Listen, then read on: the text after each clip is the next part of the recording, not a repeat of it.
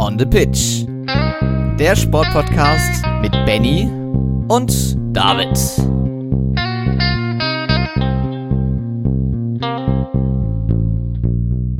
Herzlich willkommen zur Folge 150 von On the Pitch, der Sportpodcast. Das ist wieder der Moment, wo ihr euch fragt, hm, wen höre ich da gerade richtig? Benny ist heute nicht da, deswegen äh, bin ich jetzt hier alleine zu hören. Allerdings haben wir natürlich eine ganz besondere Folge. Die 150. kann ich natürlich nicht alleine bestreiten, deswegen habe ich für den Anfang, indem wir unter anderem über den bevorstehenden Formel 1 Saisonstart sprechen, Luca Storms vom GT Talk auf meinem Sportpodcast zu Gast. Hallo Luca. Hallo David und Hallo an alle da draußen. Und auf der anderen Seite werden wir später im Wintersport und im Fußballteil noch Kelvin zu Gast haben. Wir haben ja wirklich eine Menge an Sportschlagzeilen heute für euch vorbereitet. Es geht zum Beispiel um die nordische Skiweltmeisterschaft in Planitzer, die ja zum Beispiel bei den Skispringerinnen und Skispringern am vergangenen Wochenende schon sehr, sehr, sehr erfolgreich lief. Wir haben in der Fußball-Bundesliga ähm, ja, das Spitzenwochenende gehabt. Drei Mannschaften gegen punktgleich in das Bundesliga-Wochenende. So viel kann man sagen. Es blieb inzwischen jetzt nach dem Spieltag nicht dabei, dass drei Mannschaften gleich viele Punkte haben. Wir haben einen Weltrekord im Stabhochsprung und da werden wir auch gleich mit anfangen. Wir werden, wie gesagt, auf die Formel 1 vorausblicken. Ansonsten natürlich auch schauen, was es im Handball, im Basketball, im Fußball-Europapokal ebenfalls unter der Woche, im Tennis, im Golf und in vielen weiteren Sportarten ebenfalls für Neuigkeiten gibt. Dazu kommt das Saisonfinale der Rotlerinnen und Rotler sowie die Weltmeisterschaft im Freestyle und Snowboard. Ähm, dazu Ski Alpin Weltcups, also ich denke, wir haben eine Menge vor und starten direkt mit der Leichtathletik. Da gab es ähm, zwei Meetings, auf die wir hier zu sprechen kommen. Das eine ist ein Meeting in Birmingham, wo über die 5000 Meter der Damen Gudo äh, Zegay fast den Weltrekord über die 5000 Meter geknackt hat. Ein Rennen, in dem unter anderem auch Konstanze Klosterhalfen am Start war. Also wirklich, äh, was das angeht, schon mal viele Schlagzeilen dort am Leichtathletik-Wochenende. Aber die bedeutendste Meldung gab es ohne Zweifel in Clermont-Ferrand in Frankreich übersprang Armand Duplantis, Mondo genannt, 6,22 Meter, Hallenweltrekord und der erste Gratulant war auch quasi der Gastgeber des Abends, denn Renaud Lavienie, die französische Stabhochsprunglegende, ja, kam dann in Jeans gleich zu ihm auf die Matte gesprungen und ja, das äh, war wirklich herzerwärmend und begeisternd zu sehen und gleichzeitig auch zu träumen oder Vermutungen anzustellen, wie hoch das denn für Arno Duplantis in diesem Jahr oder generell in seiner Karriere noch gehen kann. Luca, hast du den Sprung gesehen und äh, hast du dich ebenfalls gewundert wie ich, wie viel Platz da noch über, dem, über der Platte war, als er den Versuch angesetzt hat? Den Sprung selber habe ich nicht gesehen, grundsätzlich, aber natürlich, äh, wenn man so ein bisschen natürlich Leichtathletik verfolgt, äh, sei es jetzt zu Großereignissen, zu Olympia, oder Weltmeisterschaften oder die European Championships äh, ist er ja immer am Start und dass er seinen und lebt, lebt ja quasi in seiner eigenen Liga und dass er natürlich nochmal seinen eigenen aufgestellten Weltrekord nochmal bricht, ist natürlich äh, extrem und kann man nur hoch anrechnen und von daher äh, kann sein, wie gesagt, dass er vielleicht noch mehr geht. Wir sind gespannt, vielleicht sieht man das ja in den nächsten Monaten oder vielleicht auch bei dem nächsten Wettbewerb, den wo wir ihn dann sehen werden. Genau, das wird nicht bei der Hallen-Europameisterschaft in Istanbul sein. Die findet vom 2. bis 5. März statt. Sorry, wir sind äh, beide so ein bisschen angeschlagen, aber wir hoffen, dass wir das hier heute gut über die Bühne bekommen. Ähm, man kann auf jeden Fall sagen, dass jetzt in Clermont-Ferrand noch viele andere Bestleistungen eingestellt worden sind. Das ist ja dann auch so, dass ähm, das Ganze so ein bisschen die Konkurrenz noch mit hochzieht. Ähm, ja, aus deutscher Sicht kann man sagen, liegen die Hoffnungen dann eher auf der Hallen-EM. Dadurch, dass Duplantis nicht dabei ist, können sowohl Torben Blech als auch zum Beispiel Bo Canalita Bere sicherlich vielleicht die Medaillenambitionen ein bisschen weiter nach vorne rücken, als wenn dieser ja, schwedische Überflieger dann dabei gewesen wäre. Ähm, man kann ja so ein bisschen auf den Kader schauen, wer so dabei ist. Unter anderem eben auch Hanna Klein, Konstanze Klosterhalfen, auch die Olympiasiegerin im Weitsprung, Malaika Mihambo wird natürlich dabei sein. Ähm, Max Hess im Dreisprung, also ich denke, da haben wir schon die ein oder anderen Kandidaten, ähm, zum Beispiel auch im Hochsprung oder äh, Sam Parsons auch über die Langstrecken die da die Medaillen angreifen können. Das, wie gesagt, dann in Istanbul Anfang März. Ähm, das waren die News aus der Leichtathletik. Im Radsport kann man sagen, dass es ähm, ja, recht kurz. Ähm, Remco Evenepoel die UAE-Tour in ähm, ja, Saudi äh, in den Vereinigten Arabischen Emiraten gewinnt. Der Weltmeister hat sozusagen seitdem jetzt seinen ersten Sieg eingefahren. Und aus deutscher Sicht kann man sagen, dass Ben Zwiehoff und äh, ja, Emanuel Buchmann, ja, auch schon als deutsche Tourhoffnung bekannt gegeben, beide für das äh, Team Bora Hans Grohe startend auf Platz 8 gefahren sind. Und jetzt im März die ganzen Frühjahrsklassiker auf dem Programm stehen. Und den ersten hat auch jetzt schon äh, Dylan von Baale gewonnen. Au Omloop het Nieuwsblad. Mein Belgisch ist nicht ganz so optimal. Nils Pole sichert sich aus deutscher Sicht Platz 9. Und Luca, damit sind wir angekommen bei der Formel 1. Ähm, ich weiß nicht, wie groß der Hype bei dir schon ist. Die Drive to Survive Staffel 5 ist ja auch am Freitag rausgekommen. Ich weiß nicht, ob du da schon was von gesehen hast. Ähm, die Team-Testfahrten, ähm, die die Autos jetzt bestritten haben, am Donnerstag, Freitag und Samstag in Bahrain liegen auch hinter uns. Wie sehr und wie groß ist die Vorfreude auf die Formel 1-Saison 2023? Ich meine, die Formel 1-Saison äh, 2000 oder generell Formel 1-Saisons, äh, die ersten Rennen, sind natürlich immer etwas Besonderes. Da freut man sich dann schon mal doch etwas mehr. Ich meine, äh, die Freude tatsächlich in jetzt auch den letzten äh, Wochen hält sich jetzt im Vergleich zu den letzten Jahren vielleicht ein bisschen zurück, aber sowas kann ja natürlich noch kommen. Äh, zum Thema Testfahrten habe ich so ein bisschen nebenbei verfolgt, aber wenn man natürlich dann auf die Zeiten kommt und so ein bisschen auch das Sportliche dabei beredet, ähm, zeigt mal wieder, dass jemand stark ist oder zumindest ein Team stark ist, was ja auch im letzten Jahr wieder stark war, äh, nämlich Red Bull die da die schnellsten Zeiten hingelegt haben. Und ja, zeigt vielleicht auch wieder eine Tendenz dazu, wohin wieder die Weltmeisterschaft gehen soll, nämlich äh, wieder zu den Roten Bullen. Und viele wünschen sich ja auch, auch aus deutscher Sicht, wieder nach äh, Holland, nämlich zu Max Verstappen. Ja, genau. Wir können ja sicherlich auf die Team und Fahrer, äh, Teams und Fahrer mal eingehen, die wir haben. Davor sei noch gesagt, dass jetzt am Wochenende, wie gesagt, in Bahrain das erste Rennwochenende ansteht. Zeitgleich auch mit der Formel 2 und der Formel 3 am Start, wo ja auch Sophia Flörsch unter anderem aus deutscher Sicht am Start ist. Ähm, was es generell noch an News zu sagen gibt, ist zum einen, dass ihr natürlich gerne noch in unser Tippspiel dazu kommen könnt. Ähm, einfach zu sehen in unserem Linktree, gerne draufklicken, at onthepitch-pod. Da findet ihr alles Mögliche an Informationen, wo ihr die Podcast-Folgen findet und vieles mehr. YouTube Episoden ähm, und vieles weitere, dass es in Australien vier DRS-Zonen geben wird, generell viel zu viele Rennen, wenn man mich fragt, dieses Jahr. Und in Spanien wird die letzte Schikane entfallen. Das ist eine Meldung, die heute noch kam, Luca. Und da wir uns jetzt Team für Team vielleicht durchgehen, ähm, könntest du einfach deine Einschätzung angeben, was du glaubst, wer das Teamduell für sich entscheidet. Und ich denke, über das allgemeine Teamranking im Schnelldurchlauf können wir sicherlich dann auch noch sprechen. Bei Williams von neu in der Formel 1 Logan Sargent an der Seite von Alex Albon, der ja jetzt auch schon ein paar verschiedene Teams hinter sich hat. Ja, genau, Alex Albon, äh, jemand, der auch mal kurzzeitig weg war vom Fenster, seit letztem Jahr auch wieder dabei ist in der Formel 1. Ähm, ja, ich, wie gesagt, jemanden so ein bisschen ein Wasserträger für Williams. Natürlich, äh, so, dass das Team natürlich auch braucht. Natürlich die Schwächung, äh, zumindest aus meiner Sicht, äh, für das Team natürlich der Teamchef gewesen, äh, ja. der ein Publikumsliebling war in Deutschland, keine Frage. Jus Capito, auch jemand, der äh, im anderen Bereichen des Motorsports äh, vorher bei VW lange Zeit unterwegs war, die Rallye-Programme dort bestritten hat, mhm. ähm, extrem stark war und das hat er Williams diesen Charakter auch eben gegeben und deshalb schade, dass er dort ausgeschieden ist.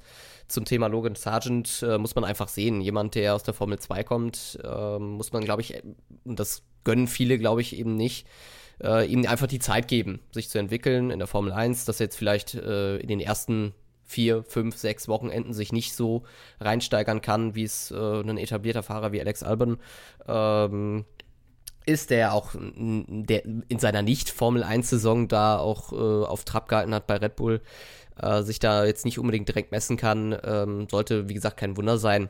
Aber ähm, die 23 Rennen, die für einige zu viel sind, für mich persönlich auch äh, zum Gucken. Aber das sollte dann für ihn zumindest eher dann doch glücklicher sein, dass es dann doch so viele Rennen gibt, um sich dann einfach äh, die Saison deutlich zu verbessern. Kommen wir zum nächsten Team, Alpha Tauri, äh, ebenfalls ja mit ähm, ja, geändertem Personal. Yuki Tsunoda bleibt im Team, ein ähm, ja, japanischer Fahrer, der so in den Corona-Saisons versucht hat, in der Formel 1 Fuß zu fassen, das ja stellenweise relativ erfolgreich getan hat, aber doch den ein oder anderen Rückschlag entgegennehmen musste. Und an der Seite sitzt jetzt jemand, der schon in gewisser Weise Formel 1 und vor allem ganz viel Monocoque-Erfahrung mitbringt. Nick de Vries wird allerdings gleichzeitig jetzt das erste Mal als Formel 1 Stammfahrer an den Start gehen. Wie schätzt du seine Chancen ein und kann er dem Japaner gleich in seiner ersten richtigen Saison als Stammfahrer gefährlich werden? Also zu Nick de Vries gibt es grundsätzlich viel zu erzählen. Äh, lange Zeit in der Langstreckenweltmeisterschaft unterwegs gewesen, für Racing Team Netherlands äh, unter anderem, aber auch äh, in der Formel E. Also jemand, der, wie du schon sagtest, eigentlich viel in diesen Monocoque-Rennserien, beziehungsweise dann, dann in der Formel E in Formelautos äh, aufgewachsen ist, kann man sagen. Auch Formel 2 Champion geworden zu einer glücklichen Zeit, keine Plätze in der Formel 1 dort frei gewesen.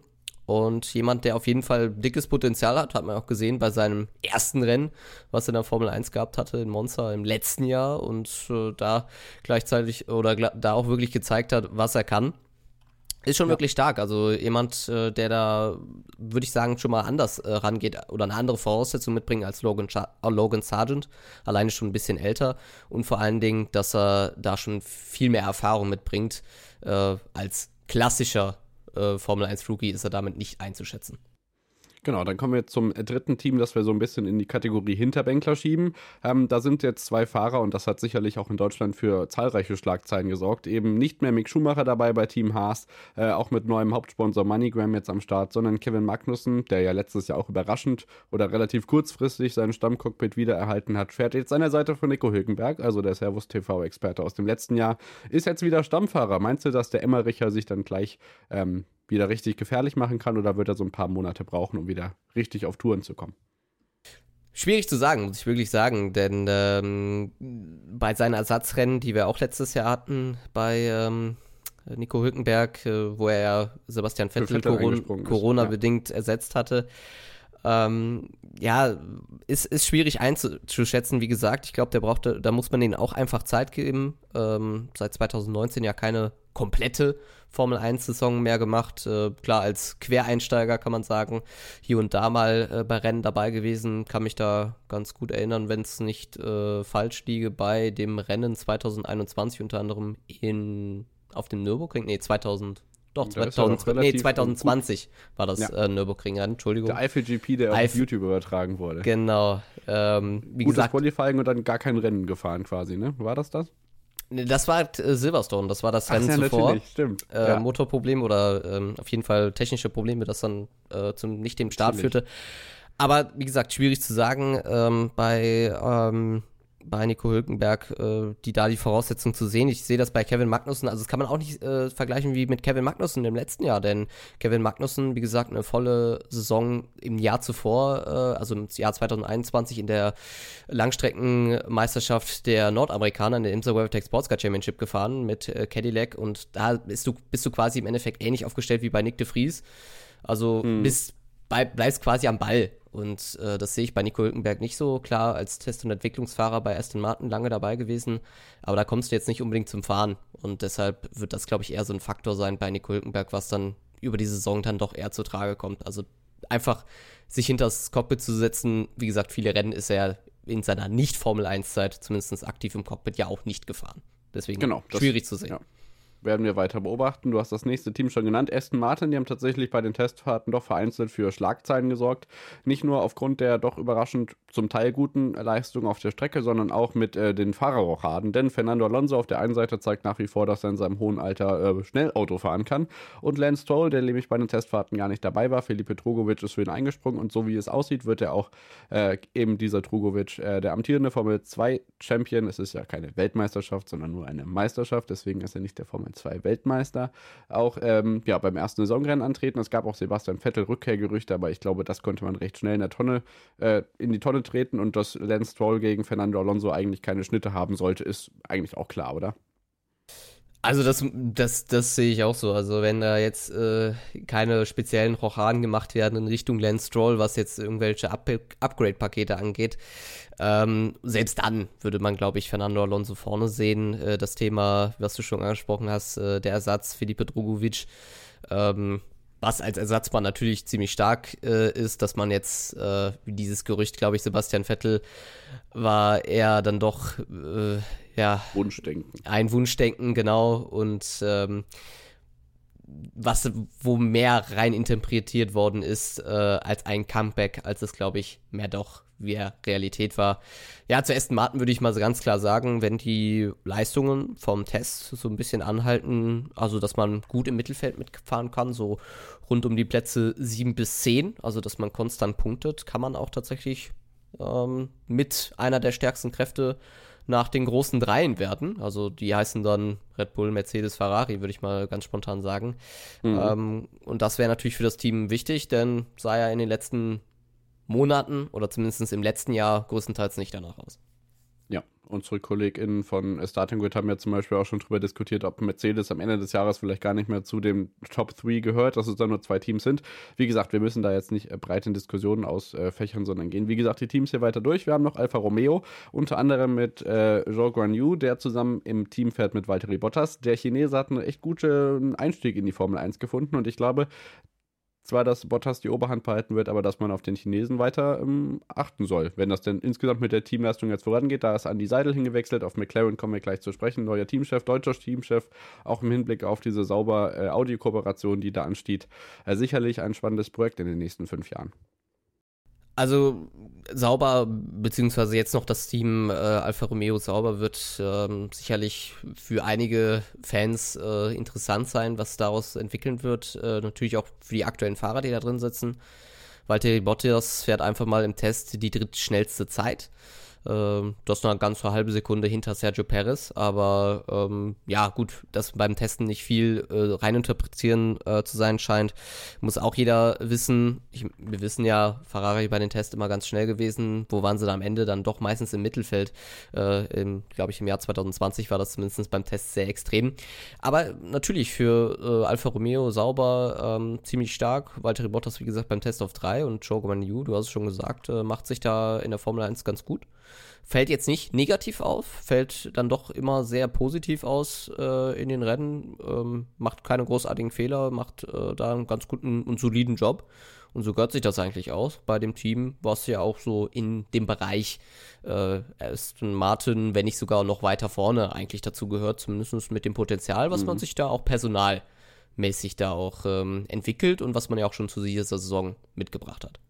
Genau, dann kommen wir zu den zwei Hoffnungsträger-Teams, äh, wovon man auf jeden Fall sagen kann, dass eins mehr Perspektive hat als das andere in diesem Jahr. Kommen wir vielleicht zum Team, was vermeintlich schlechter dasteht.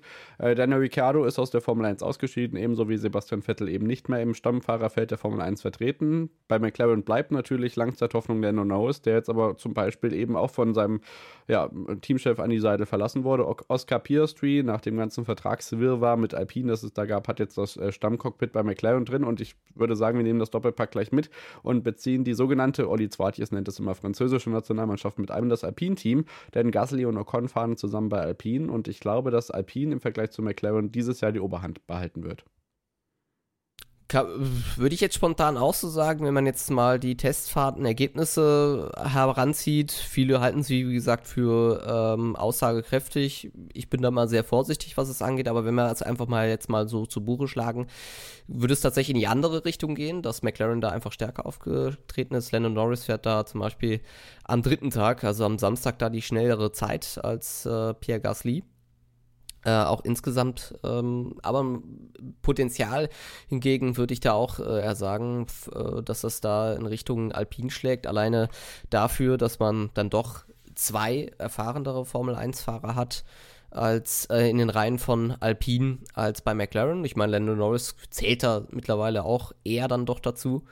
Aber im Vergleich natürlich dann einen neuen Teamkollegen mit Oscar Piastri, ähm, der sicherlich auch ähnlich äh, wie den Logan Sargent erstmal in die Formel 1 äh, hineinfinden muss. Wie gesagt, dieses Vertragswirrwarr hängt wahrscheinlich auch noch so ein bisschen ja. ihm in den Knochen, beziehungsweise äh, dann doch aus dem Lager Alpin, wo man sich da ärgern wird. Aber ähm, wichtig ist, dass man das auf der Strecke hinbekommt. Und da würde ich mal sagen, dass bei McLaren dann doch eher äh, ein Rückschritt zu erwarten ist, als dann im letzten Jahr, wo man dann doch zumindest am Anfang der Saison ziemlich stark aufgetrumpft hat. Genau.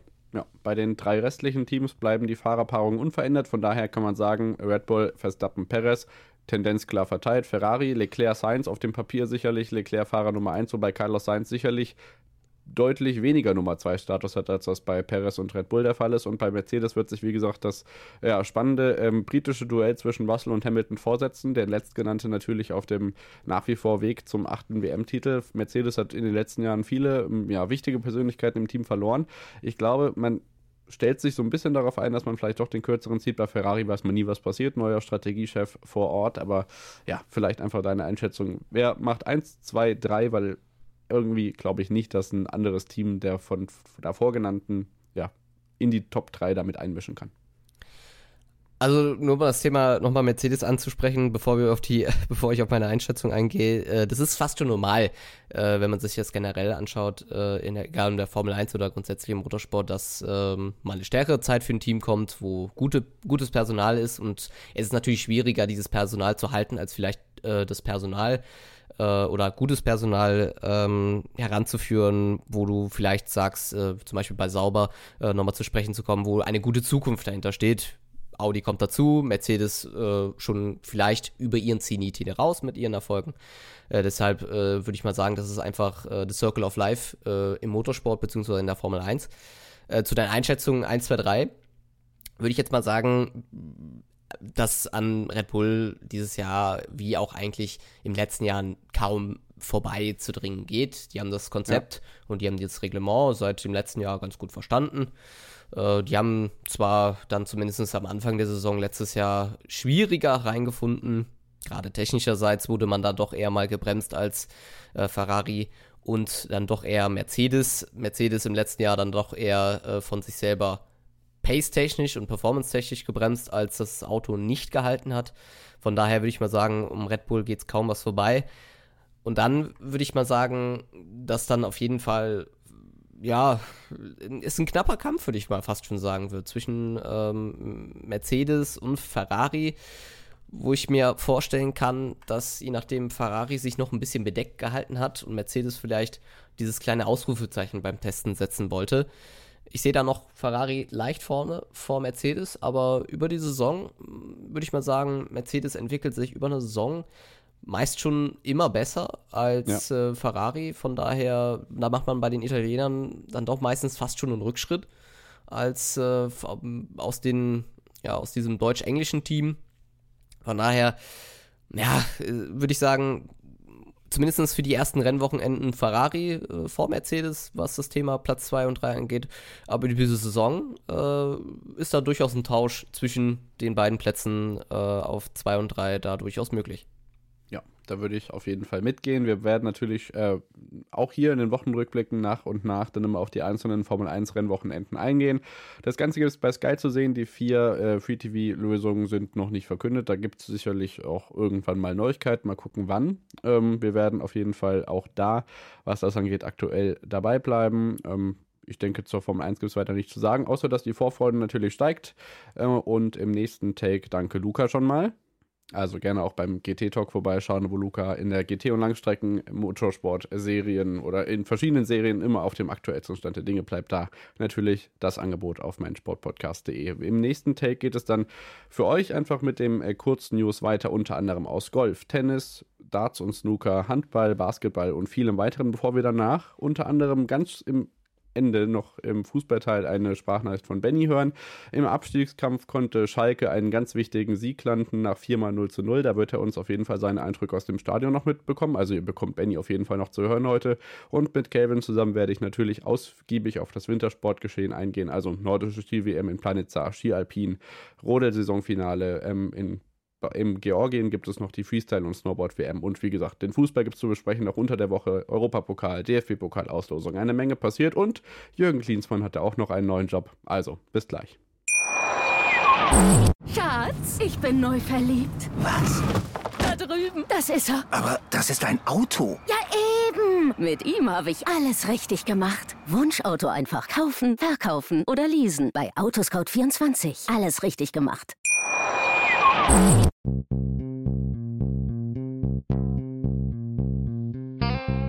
On the Pitch. Der Sportpodcast mit Benny und David.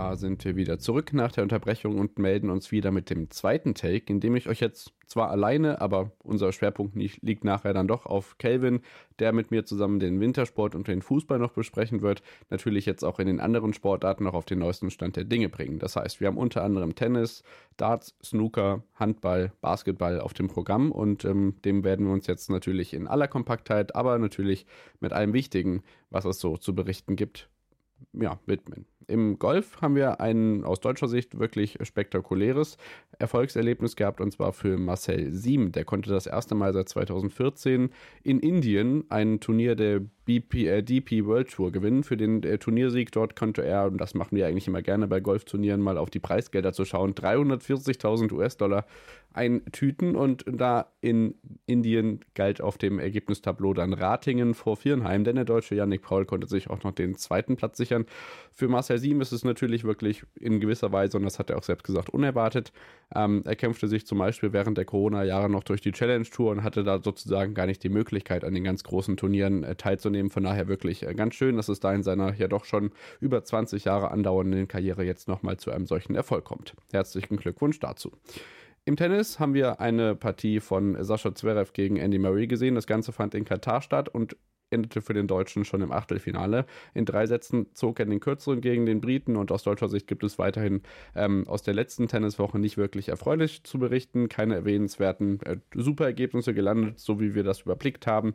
Aber was wirklich bemerkenswert ist, und das hatten wir in der letzten Woche auch schon angesprochen, ist, dass Novak Djokovic mit 378 Wochen auf Rang 1 der ATP-Rangliste wirklich den Allzeitrekord von Steffi Graf bei den Damen auch geknackt hat.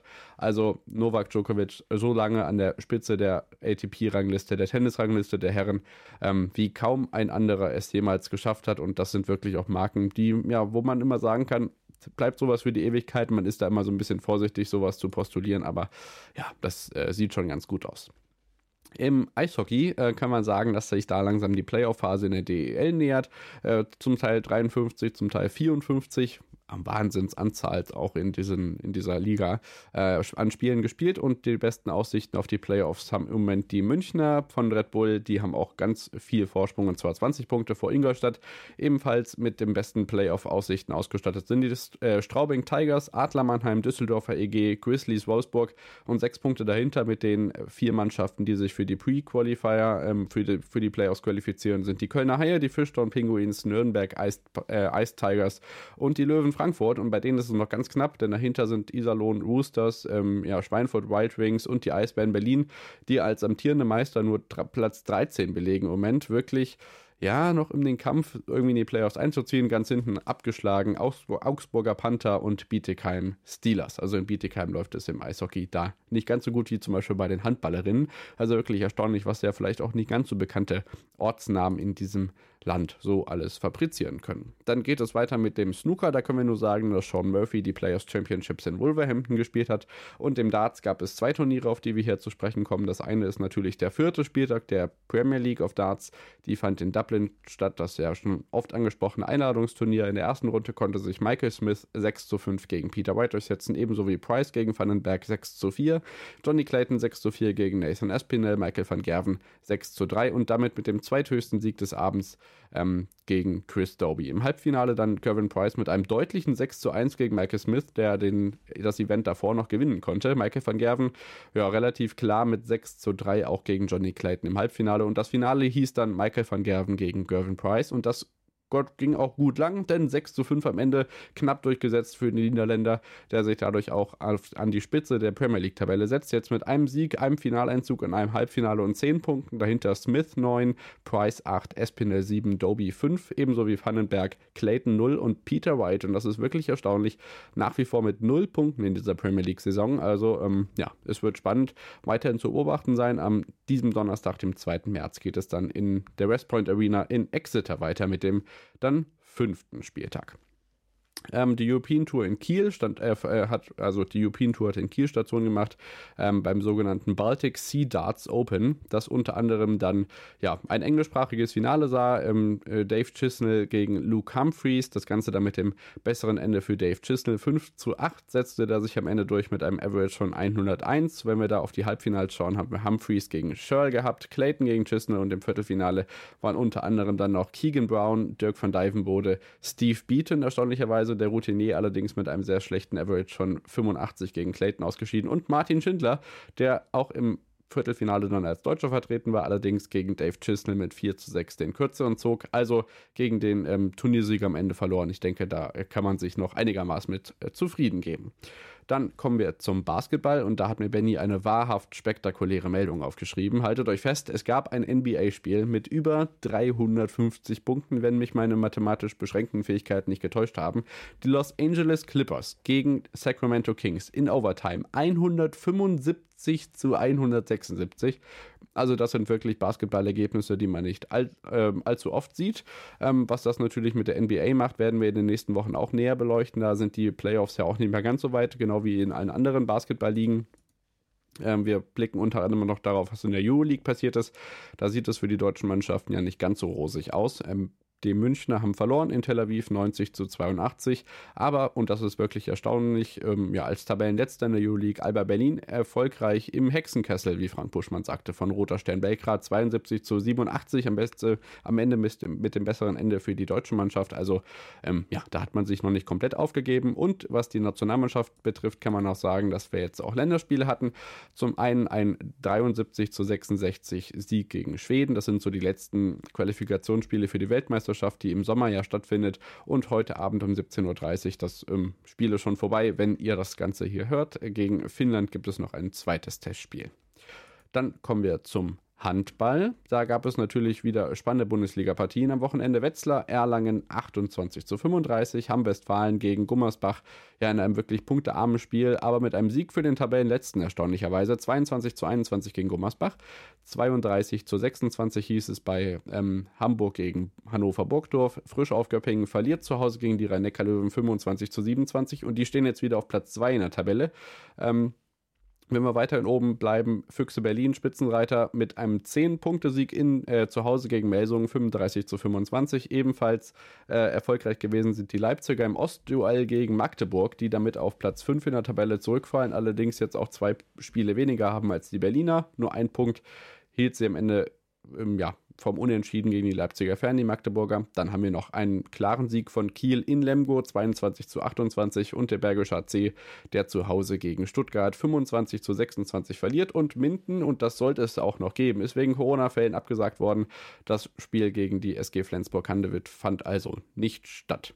Das ähm, so aus der Handball- Bundesliga. In der Champions League hatten wir unter anderem noch die Partien von THW Kiel, die erfolgreich waren gegen Kielce. 39 zu 27, ganz klar. Also ja, gewonnen gegen die Mannschaft ähm, aus Slowenien. Magdeburg war auswärts erfolgreich in Zagreb, 25 äh, zu 31. Und wenn wir in die European League gucken, wo ja auch immer noch deutsche Mannschaften dabei sind, sehen wir unter anderem einen Sieg von Frisch auf Göppingen gegen Tatran Presov aus, Slowak aus der Slowakei mit 26 zu 28. Meine Lieblingshandballmannschaft. Die Kadetten aus Schaffhausen gewinnen in Lissabon bei Benfica 27 zu 28 und Flensburg gewinnt in Schweden bei Istats 30 zu 23. Also auch da alle deutschen Mannschaften erfolgreich in der European League. League, ebenso wie die Füchse Berlin, denn die gewinnen 34 zu 25 in Nordmazedonien. Also wirklich auch erstaunlich ähm, viel Reiserei bei den Handballern. Ähm, das hatten wir auch in den letzten Wochen schon angesprochen. Also schon wirklich enorm, was da abverlangt wird. Und dazu kommt ja auch noch eine Länderspielpause, die bevorsteht. So geht es nämlich am 8. März und am 12. März in einem ja, Testspiel mit der Nationalmannschaft gegen Dänemark. So, das sind so die anderen News im kurzen Update gewesen. Wie gesagt, wir haben noch eine ganze Menge Wintersport und natürlich nachher noch den Fußball. Benny wird uns in einer Sprachnachricht berichten, wie es so im Abstiegskampf aussieht. Er war nämlich in Schalke im Stadion, als man das erste Mal nach 4 mal 0 zu 0 endlich wieder drei Punkte geholt hat. Ähm, wir haben unter anderem ein Damenländerspiel, den neuen Job von ähm, ja, Jürgen Klinsmann. Wir haben spannende Europapokalpartien und natürlich das spannende äh, Bundesliga-Wochenende hinter uns, aber eben auch zusammen mit Kelvin werde ich sprechen über das Ski-Alpin-Wochenende, über das Saisonfinale im Rodeln in Winterberg, dann die Freestyle- und Snowboard-WM in Bakuriani in Georgien und natürlich das persönliche Highlight meiner Sportwoche und natürlich auch das der kommenden, die nordische Skiweltmeisterschaft in Planitza mit reichlich Medaillen. Also bleibt dran und bis gleich. Schatz, ich bin neu verliebt. Was? Da drüben. Das ist er. Aber das ist ein Auto. Ja, eben. Mit ihm habe ich alles richtig gemacht. Wunschauto einfach kaufen, verkaufen oder leasen. Bei Autoscout24. Alles richtig gemacht.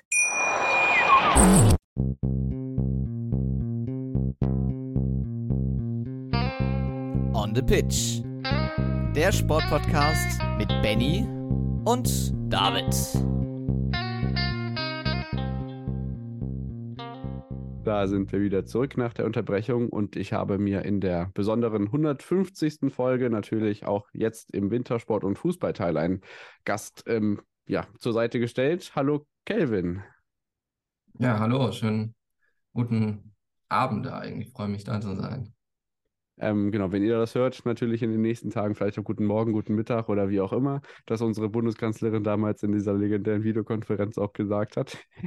ähm, ja, wir blicken auf jeden Fall jetzt drauf, was im Rodeln am letzten Weltcup-Wochenende in Winterberg passiert ist, in den Ski-Alpin-Wettbewerben in Übersee und in Crans-Montana in der Schweiz, was in Georgien aus deutscher Sicht bei der Freestyle- und ähm, ja, Snowboard-Weltmeisterschaft rumgekommen ist und natürlich dann unser großes Highlight, die nordische Ski-WM mit den bisherigen ähm, ja, Ergebnissen aus Langlauf, nordischer Kombination und Skispringen werden wir beleuchten und nachher noch den Fußball mit Europapokal, mit äh, Bundesliga-Spieltag äh, Nummer 22, wo ja drei Spitzenreiter mit äh, punktgleichen ähm, Anzahlen in den Spieltag gegangen sind und ähm, ja, ich denke, wir haben viel zu bereden. Ähm, kamst du denn am Wochenende einigermaßen dazu, äh, viel Sport zu gucken? Wo lag dein Schwerpunkt? Ja, also beim Wintersport auf jeden Fall. Äh, natürlich bei der nordischen Ski-WM. Äh, versucht das meiste zu sehen äh, aus Langlauf, äh, nordischer Kombination und äh, Skispringen. Ähm, bin da, glaube ich, auch ganz gut dazu gekommen. Ansonsten ein bisschen was vom, vom, vom Skicross konnte ich äh, mir auch anschauen. Wir sind ja in Georgien unterwegs, ist ja auch mal ein bisschen exotischerer Ort für äh, so eine Weltmeisterschaft in einer Wintersportart. Ja.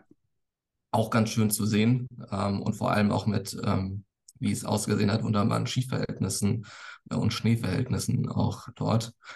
Ähm, besser als in Planitza.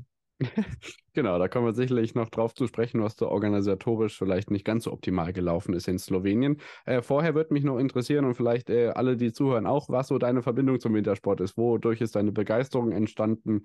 Bei mir ist das ja irgendwie so 2008, 2009, so spätestens 2010 dann gekommen mit den mit der, mit der Ammann-Dominanz und der beginnenden Dominanz dann der Österreicher, gerade im Skispringen und ähm, alles andere im Wintersport kam dann so mit. Wie war es bei dir? Ja, bei mir äh, ein bisschen früher. Ähm, es hatte eigentlich angefangen, als ich auch sehr klein war, ähm, mit dem insbesondere Skisprung-Hype ähm, Anfang der 2000er auch vor allem noch äh, mit ähm, Martin Schmidt, Sven Hannawald natürlich, mhm. Ähm, wo ich ja sehr viel als äh, sehr kleiner Junge äh, Skispringen geschaut hatte und äh, sehr begeistert äh, vom Skispringen war. Und diese Begeisterung äh, vom, vom Skispringen ist dann darüber, ja, ja, so darüber bin ich dann eigentlich auch dazu gekommen, nicht nur vom Skispringen begeistert zu sein, sondern auch selbst mit dem Skispringen anzufangen. Ja. Ähm, was ich, also ich komme aus, aus der Nähe von Frankfurt, was jetzt nicht so, sag mal, das Skisprungzentrum Wintersportaffin ist, ja. Deutschlands ist, äh, Wintersportzentrum auch nicht. Ähm, da konnte das dann ja, so knapp fünf Jahre lang äh, betreiben. Ähm, war organisatorisch nicht immer so einfach, weswegen ich dann auch irgendwann äh, damit leider aufhören musste. Ähm, ja, aber begeistert bin ich trotzdem immer noch geblieben, ähm, dran geblieben, äh, schaue so viel äh, vom Skispringen, wie es geht. Und ja, mit dem Skispringen äh, kommt natürlich auch der andere Wintersport, den, den man dann in den äh, ewig langen Übertragungen äh, am Wochenende immer sieht. Ähm, wo ich, wo ich auch mit äh, viel Interesse dahinter bin und ja, gehe auch so gerne, äh, wenn es zeitlich passt, im Winter auch äh, gerne Skifahren, Alpin fahren. Ja. ja. Ja, weil man, also, das wusste ich gar nicht, dass du selber als Skisprung-Junior aktiv warst. Wo, äh, auf welchen Schanzenanlagen hast du das dann ausleben können? Oder wo bist du immer hingependelt dann zum Training?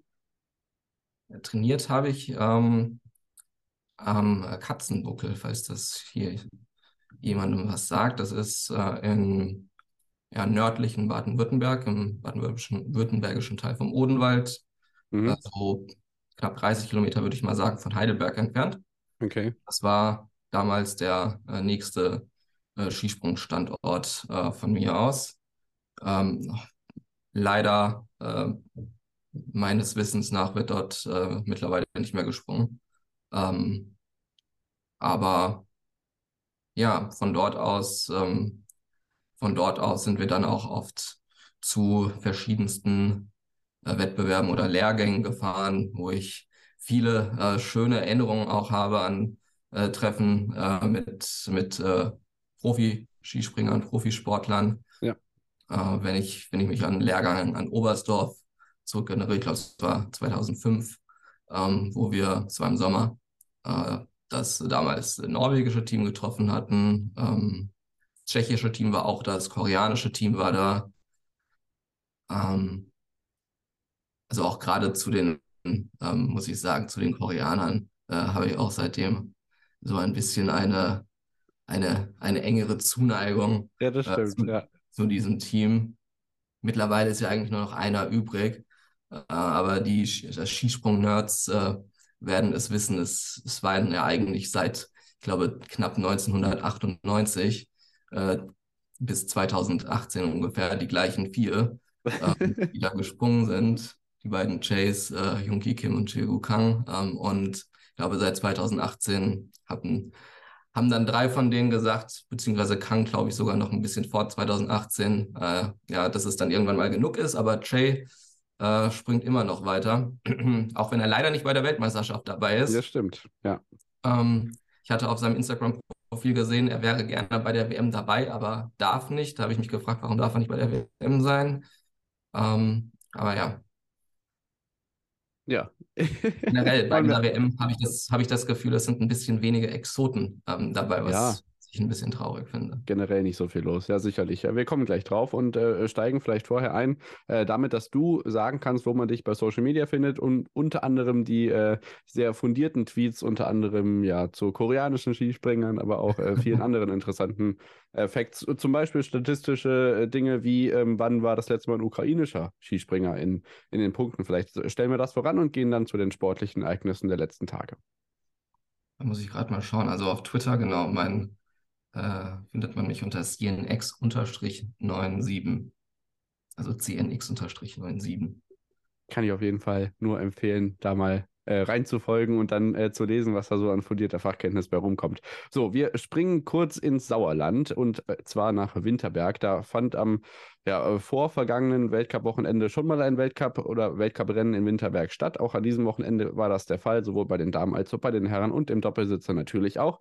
Und das Ganze war das Finale des äh, Rode-Weltcups. Deswegen noch hier einmal die Ergebnisse vom Wochenende und gleich auch ähm, der Blick ins Gesamttableau, was die Weltcup-Wertung im Rodeln anbetrifft. Damen-Einzel am diesem Wochenende Madeleine Egle und Lisa Schulte vorneweg. Doppelsieg für Österreich, Anna Bereiter für Deutschland auf dem dritten Platz, Julia, Julia Taubitz auf Platz 5, Diana Eidberger auf dem sechsten Platz. Bei den Herren konnte Max Langenhahn erfolgreich sein, vor Jonas Müller, Nico Kleischer und Wolfgang Kindl aus Österreich. Äh, Dahinter die deutschen Platzierungen, unter anderem Felix Loch auf Platz 7 und Timon Kratschandolo auf Platz 9.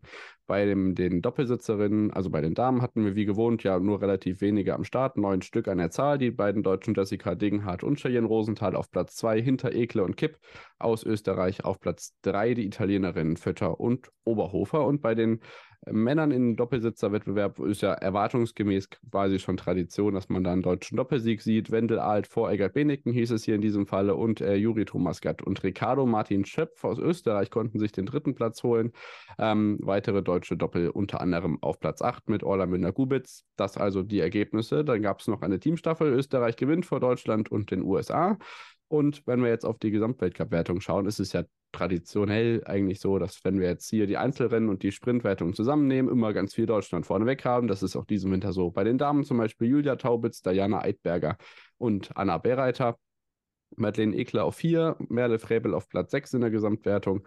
Äh, noch aus deutscher Sicht, ähm, dann sieht das bei den Herren ähnlich aus. Allerdings ist da kein deutscher Gesamtweltcupsieger geworden, wenn man alle Rennen zusammennimmt. Max Langenhahn ist ja auch erst im zweiten Saison in ja, Drittel erst dazugekommen, belegt nur Platz 3 in der Weltcup-Gesamtwertung. Was heißt nur, bei den anderen Rennen, bei denen er angekommen ist, hat er alle gewonnen, bis auf das erste, wo er dabei war.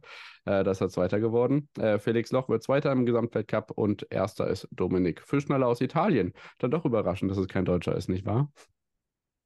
ist man im Rodeln gar nicht gewohnt, äh, dass im Eiskanal, äh, vor allem beim Rodeln, äh, kein Deutscher vorne ist. Dabei waren die Sorgen zu Saisonbeginn ja eher so, dass die Österreicher den Deutschen den, den Rang ablaufen mit äh, zwei Weltcupsiegen von Nico Kleischer zu Beginn und Wolfgang Kindl, der auf Platz zwei dahinter war. In Innsbruck das Ganze war ja so ein bisschen die Angst, dass äh, als der Hackelschorsch nach Österreich gegangen ist, die uns Deutschen jetzt wieder die Gesamtweltcup-Krone wegnehmen. Das kam nicht so, mhm. aber die Krone haben wir trotzdem nicht. Ja, man muss auch mal den anderen was gönnen, ne? genau, dann blicken wir äh, zu den Doppelsitzerwertungen. Bei den Damen sind Vötter Oberhofer aus Italien auf Platz 1, Egle Kipp aus Österreich auf Platz 2 und äh, Degenhard Rosenthal, die ja auch vor einigen Wochen bei uns schon äh, Athletin der Woche geworden sind, auf dem dritten Platz in der Gesamtweltcup-Wertung. Also auch da wirklich äh, stark, die äh, noch gar nicht allzu alte Disziplin da im Weltcup gut vertreten und äh, auch durchaus repräsentative Wettbewerbe. Das ist auf jeden Fall der richtige Weg. Im Doppelsitzerwettbewerb haben wir dann eine do deutsche Doppelführung im Weltcup. Wendel Alt vor Eggert Beneken und Bots Blume aus Lettland, die sich jetzt am letzten Wochenende noch mal ein bisschen Luft gegeben haben, aber durchaus ähm, den dritten Platz sicher ins Ziel gefahren haben in der Gesamtweltcup-Wertung. Orla Munda Gubitz aus deutscher Sicht auf dem fünften Platz und eine Wertung ist noch übrig. Das ist die der Teamstaffel und da ist Deutschland 120 Punkte, ah nee, ich kann gar nicht rechnen, 70 Punkte vor Lettland äh, mit auf Platz 1, Lettland wie gesagt auf Platz 2, Österreich auf der 3. Also ich denke eine Rodelsaison nach Maß. Ähm, zu Beginn ein bisschen sorgenvoll, aber es hat sich dann nochmal ganz gut rumgerissen, ne? Auf jeden Fall. Kann sich, äh, kann sich am Ende doch wieder sehen lassen. Äh, und gerade auch, finde ich schön zu sehen, ähm, da die Inklusion auch von, von neuen Wettbewerben in den in, äh, in den Kalender rein. Ähm, macht Hoffnung äh, für mehr auch in der Zukunft. Genau, so sieht's aus. Dann äh, springen wir zu den Alpinen. Da gibt es ja so ein bisschen Reisechaos. Also gerade die Herren, die sind zu Saisonbeginn äh, nach Übersee geflogen, haben einen Wettbewerb in Nordamerika ausgetragen. Jetzt sind sie wieder unterwegs. Eben ja noch als Squirrel Valley, inzwischen als äh, Palisades Tahoe bekannten Olympiaort von 1960, ähm, finden da, und das können wir vielleicht vorwegstellen, jetzt äh, Herrenrennen statt. Nächstes Wochenende geht es nach Espen. Die Damen dagegen sind in äh, Montana in der Schweiz unterwegs gewesen. Dann geht es nach Norwegen, nach Quidfiel auf die Olympiapisten von 1994. Was hältst du denn von der Reiserei im Alpinzirkus? Ist ja auch in vielen anderen Wintersportzirkus, äh, Sportarten der Fall, dass man da durchaus fragwürdige Reisewege nimmt. Ähm, siehst du da äh, Kalenderplanung, Änderungen realistisch oder ist das ähm, ja irgendwie das, was man in Kauf nehmen muss? Also generell ähm, bin ich der Meinung, nicht nur im Ski Alpin, auch in, in ähm, anderen Sportarten, ähm, die so von der FIS ähm, betreut werden, organisiert werden, ähm, dass ein Weltcup auch ein Weltcup sein soll und dass äh, das auch entsprechend in den äh, Kalendern und in den Austragungsorten repräsentiert sein soll. Deswegen finde ich es auch schön, dass es in meinem Ski-Alpin-Zirkus gab es ja schon immer die Rennen in Nordamerika. Ja. Nicht auch fair. USA und Kanada sind wichtige Weltcup-Nationen, die sollen auch ihre Rennen haben. Ähm, finde es auch schön, dass es jetzt beispielsweise dort ähm, im ja, ehemaligen Squaw Valley ähm, äh, diese Wettbewerbe gibt. Äh, einziges, was ich mich halt frage, ist, wäre es nicht vielleicht sinnvoller gewesen, alle Nordamerika-Wettbewerbe beispielsweise äh, hintereinander auszutragen, ja. äh, anstatt zweimal eine Reise äh, über den Atlantik zu machen? Ähm, das finde ich so aus Organisationssicht ein klein wenig fragwürdig, auch mit all dem, was natürlich dann äh, hinten dran steht mit ähm, Umweltfragen, äh, klimapolitischen Fragen, mit der sich die FIS ja auch ähm, durchaus konfrontiert sieht. auf ähm, abenteuerliche Art und Weise mit auseinandersetzt, ja. Ja. Also, ja, das wäre so mein, mein Kritikpunkt an der, an der Sache. Nicht, dass es die Wettbewerbe gibt, sondern ähm, wann sie ausgetragen werden. Ja, nicht, dass, dass man sie halt einfach äh, in einem Block hätte austragen können und ja. dann halt danach wieder nach Europa gegangen wäre. Ja, das sehe ich auf jeden Fall ähnlich. Ähm, dann äh, bleiben wir auch gleich in Übersee. Die Wettbewerbsbedingungen waren auf jeden Fall besser als bei den Damen in Cromontana. Das äh, ist natürlich durch die geografische Lage äh, bestimmt, aber kann man vorher nicht wissen. Äh, wir hatten einen Riesenslalom und einen Slalom ausgetragen, das heißt technische Disziplinen mit den ähm, ja, Platzierungen Marco Schwarz, Marco Odermatt und Rasmus Winningstad ähm, vorneweg. Das heißt Österreich, Schweiz und Norwegen. Ähm, Im Vergleich zur WM natürlich ein bisschen ausgedünntes Fahrerfeld. Äh, das hast du ja auch schon angesprochen. Viel mit äh, Reisestress verbunden. Deswegen auch ähm, teilweise Namen nicht dabei. Aus deutscher Sicht können wir sagen, ähm, dass äh, in der Endabrechnung nicht dabei sind. Stefan Luitz zum Beispiel, der dabei war, Lino Strasser, Anton Grammel, also alle diejenigen, Alex Schmid zum Beispiel, äh, auch im ersten Durchgang schon gar nicht angetreten, ebenso wie Fabian Gratz, der auch mit rübergereist ist. Also äh, in dem Wettbewerb aus deutscher Sicht nichts ähm, zu benennen. Und im Slalom hatten wir dann einen Weltcupsieger aus dem Jahrgang 2001, Alexander Sten Olsen vor Timon Horgen und Albert Popov aus Bulgarien. Und das ist durchaus ein überraschender dritter Platz. Ähm, dennoch dahinter Noel, Christoffersen, Zenhäusern, Broughton, äh, Gestrein, Strasser auf 10. Zusammenfassend kann man sagen, die Namen sind irgendwie alle da, aber in einer überraschenden Reihenfolge. Ja, also auch gerade Albert Popov freut mich sehr auf Platz 3.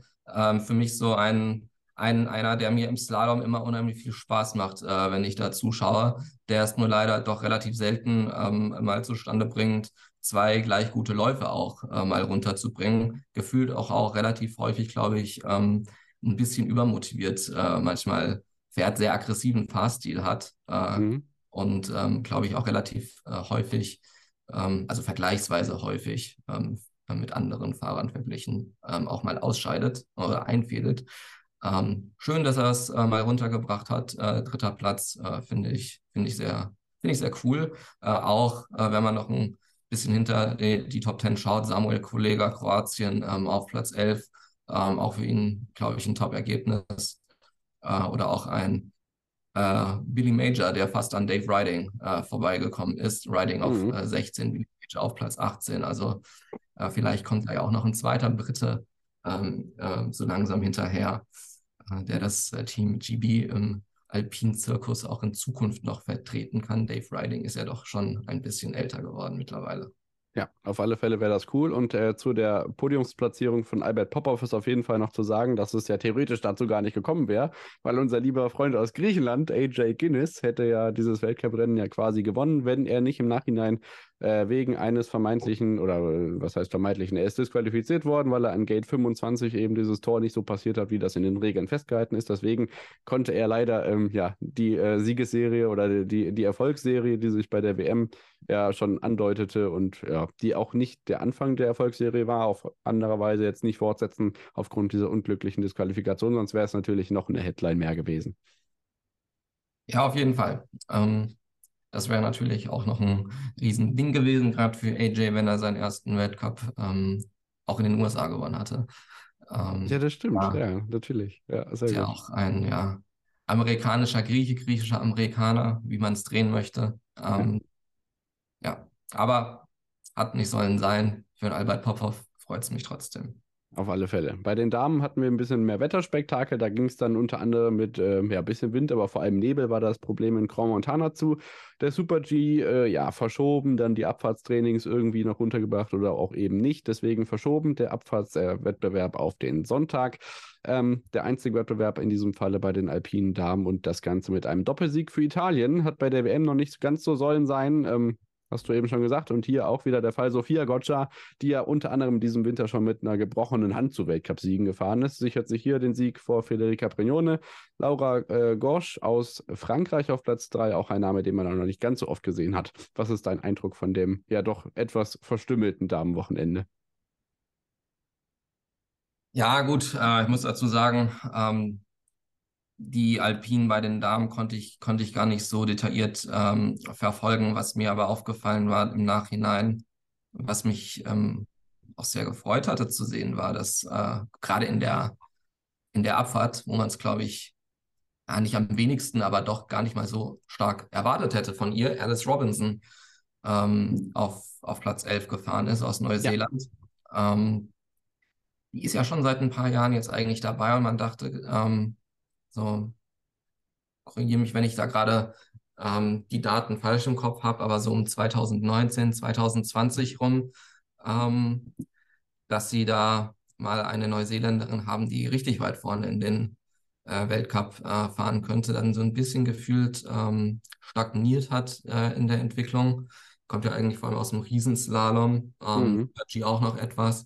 Und dass sie jetzt wirklich auch in der Abfahrt hier so ein schönes Ergebnis ähm, hinlegt. Äh, freut mich äh, auch gerade für Sie zu sehen. Ja, ich habe es mir gerade mal aufgemacht. Drei Einzelweltcupsiege, unter anderem in Sölden, Kranzkagora und Lenzer Heide 2019, 20 und 21 im Riesenslalom. Jetzt bei der WM in Miribel war sie siebte im Super-G und 15. im Riesenslalom. Deswegen jetzt hier der elfte Platz in der Abfahrt auf jeden Fall zeugt auch von ähm, ja, der Fähigkeit, sich in mehreren Disziplinen unter Beweis zu stellen. Das ist auf jeden Fall äh, eine schöne Geschichte. Aus deutscher Sicht können wir sagen, Platz 14 für Kira Weidle und Platz 25 für Emma Eicher. Auch da natürlich äh, der zweitbeste Platzierung für, für jemanden, der der diesem Jahrtausend geboren ist. Die äh, beste, wie du schon angesprochen hast, Alice Robinson. Ähm, gucken wir mal kurz auf die Ausfallliste. 35 auch noch ähm, Katrin Hirtel, Stammgastsänger, äh, leider nicht unter die Top ah, genau. gefahren, ja, aber keine Weltcup Deutsche ähm, auch noch dabei. Ist ja auch, man muss es ja, ähm, man muss es da ja schon leider sagen, es ist ja zumindest schön, äh, dass da drei Deutsche überhaupt angetreten sind. Ja, ja, ja, richtig. Und die das Ganze Heckmeck mit dem Terminkalender dann sich doch noch über sich ergehen haben lassen. Genau, ähm, die Austragungsorte fürs nächste Wochenende habe ich eben schon gesagt, Espen und Quidfield. Danach steht noch Oro und Kranzgagora auf dem Programm, da geht es dann wieder in die technische Richtung und ähm, alle Athletinnen und Athleten aus Andorra dürfen sich freuen, denn das Weltcup-Finale findet mal wieder in Soldeo statt. Das Ganze vom 13. bis zum 19. März. Das könnt ihr euch also auf jeden Fall auch schon mal in euren Kalender eintragen. Ähm, wir springen jetzt, springen wir nach Georgien, oder? Ja. Zu einem besonderen Ereignis, das es im Wintersport auch noch nicht allzu oft gegeben hat. Es ist ein bisschen schwierig, ehrlich gesagt, den Überblick zu behalten bei dieser Weltmeisterschaft.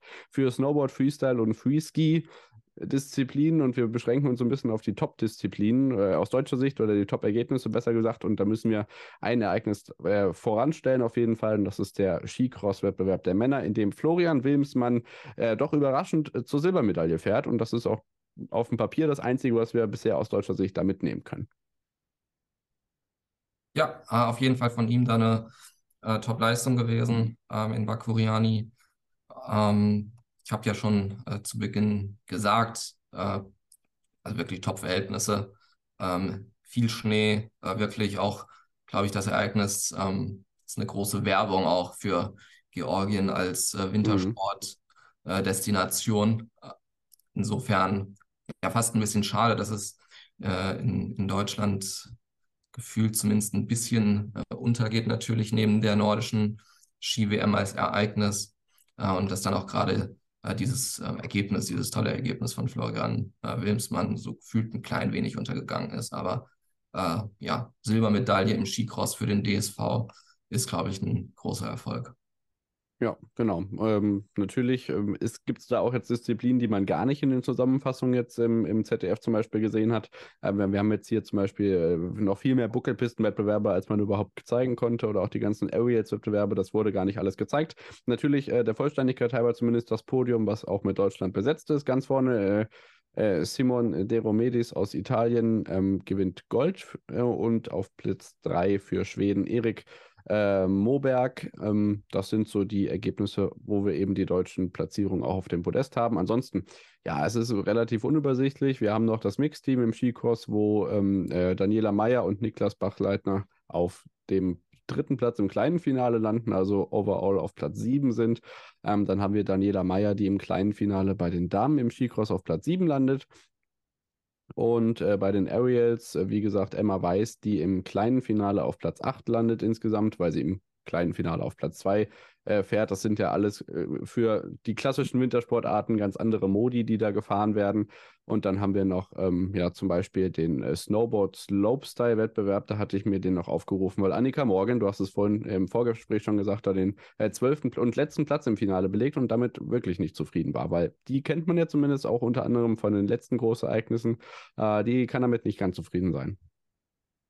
Ja, auf jeden Fall. Ähm, da hat man sich sicherlich ähm, ein bisschen mehr erhofft äh, als ja, einen, einen letzten Platz im Finale. Hört sich immer so, so böse an, wenn man das sagt. Ähm, aber ja, schade, vielleicht beim nächsten Mal ähm, wieder mehr.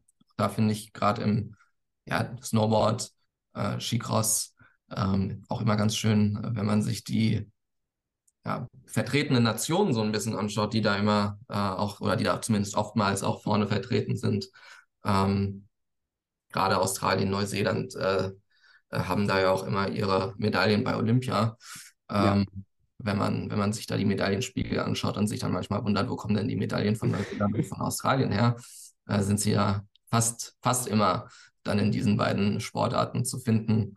Ähm, schade eigentlich, dass die sonst auch sehr guten Skigebiete, ich meine, wir haben gerade zwar Alice Robinson angesprochen, die sonst äh, sehr guten Skigebiete, die es so in Neuseeland und Australien gibt, ähm, nicht mehr Wintersportler äh, hervorbringen.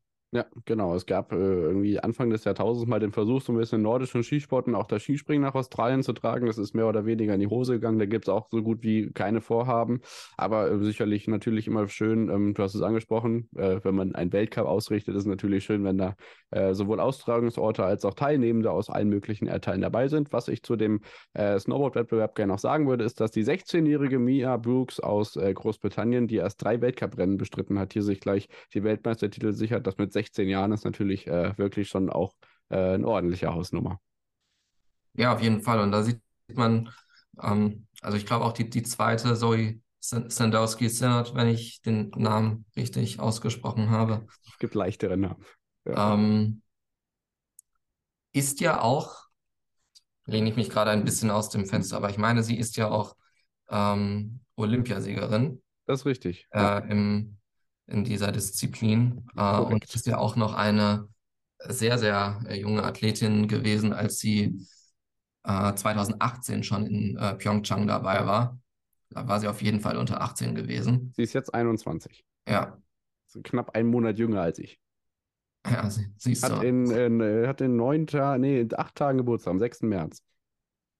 Bestens, also best, bestens informiert hier. Ja, also 2018, ähm, also 2018 in Pyeongchang schon über die Big Air damals ähm, Bronze gewonnen in Peking äh, im, im Slopestyle, Gold und Big Air Silber. Also ja. Ja, grandiose. Müsste mit einer der erfolgreichsten neuseeländischen Wintersportlerinnen eigentlich sein, wenn ich mir so dieses Palmares anschaue. Das kann ich mir richtig gut vorstellen. Ja, und vor allem auch in dem jungen Alter wirklich auch äh, ja, mit, dem, mit dem Potenzial, dass da in den nächsten Jahren und Jahrzehnten noch die ein oder andere Medaille dazukommt. Ja, ich Eigentlich, denke, dann haben wir. Ja. Wenn, man, wenn man sich die X-Games-Titel äh, äh, etc. dann auch anschaut, das ist ja eigentlich fast wichtiger ähm, ja, ja, äh, in der Sportart. Ja, genau. Da muss man halt gucken, äh, wie sich die Lobby da weiterentwickelt. So, ich denke, wir haben dann jetzt zumindest diese drei Ereignisse schon mal abgehakt und springen kleiner, dann gleich. Kleiner Fun-Fact vielleicht noch Ja, äh, zu, zu Bakuriani. Äh, Ja, Ist nämlich auch die Heimat, wenn man das so sagen möchte, des georgischen Skisprings, äh, weil dort auch die einzige noch äh, stehende Skisprungschanze in, in Georgien äh, tatsächlich ja, steht. Das ist, glaube ich, eine 55-Meter-Schanze. Also nicht allzu groß, aber die beiden georgischen Vertreter im Skispringen, die auch in Planica dabei waren, ähm, ja, haben Bakuriani auch quasi dann als äh, Trainingsstandort, wenn man, wenn man so möchte. ja, sicherlich. Ach, ich sehe gerade, dass die Granasen-Schanzen in Trondheim eröffnet worden sind. Also, Ja. wie gesagt, das Skisprung-Schanzenarchiv kann man nur empfehlen. Äh, da findet man zum Beispiel solche Informationen immer ganz gut. Ähm, ja, ich denke, das ist die perfekte Überleitung zu, ich glaube, einer unserer zentralen Sportarten, denn wir widmen uns im nächsten Take der nordischen Ski-WM in Planica. Natürlich auch mit Langlauf nordischer Kombination und ganz vielen Medaillen auch aus deutscher Sicht auf der Schanze, bevor es dann nachher noch um den Fußball geht. Bis gleich. Schatz, ich bin neu verliebt. Was? Da drüben. Das ist er. Aber das ist ein Auto. Ja, eben. Mit ihm habe ich alles richtig gemacht. Wunschauto einfach kaufen, verkaufen oder leasen. Bei Autoscout24. Alles richtig gemacht.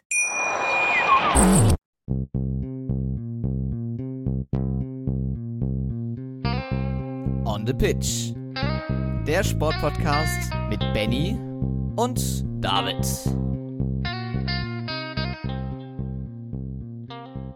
Sind wir wieder zurück nach der Unterbrechung und melden uns wieder mit dem, ja, ich denke, wir machen das jetzt einfach mal in einem Take durch. Vorletzten Take für die heutige Folge und widmen uns in aller Ausführlichkeit den nordischen Skiweltmeisterschaften, die in dieser Woche begonnen haben. Es gab die ersten Entscheidungen und wir beginnen, bevor wir nachher zur nordischen Kombination und zum Skispringen kommen, natürlich mit dem Langlauf. Es gab ja noch nicht allzu viele Wettbewerbe äh, im Weltcup der Langläuferinnen und Langläufer im Tal der Schanzen in Planica, bis auf ein paar Sprintwettbewerbe und ich glaube ein oder andere 10 Kilometer Weltcup in den letzten Jahren, wenn ich mich nicht irre. Deswegen gibt es jetzt die volle Dröhnung und die volle Dröhnung gab es auch gleich aus schwedischer Sicht im ersten Wettbewerb. Es gab die Sprints zu äh, Beginn dieser Welttitelkämpfe und zwar mit den Platzierungen für Jonas Hundling, Emma Ribom, Maja Dahlqvist, Lynn Swan, alle vier Schwedinnen vorneweg. Ähm, Christine Stavers Skistad und Tiris, äh, Tiril Utnesweng auf Platz 6 waren die äh, sechs skandinavischen Vertreterinnen im Finale. Also du hast vorhin schon gesagt, die Nationen sind klar verteilt im Langlauf, ne?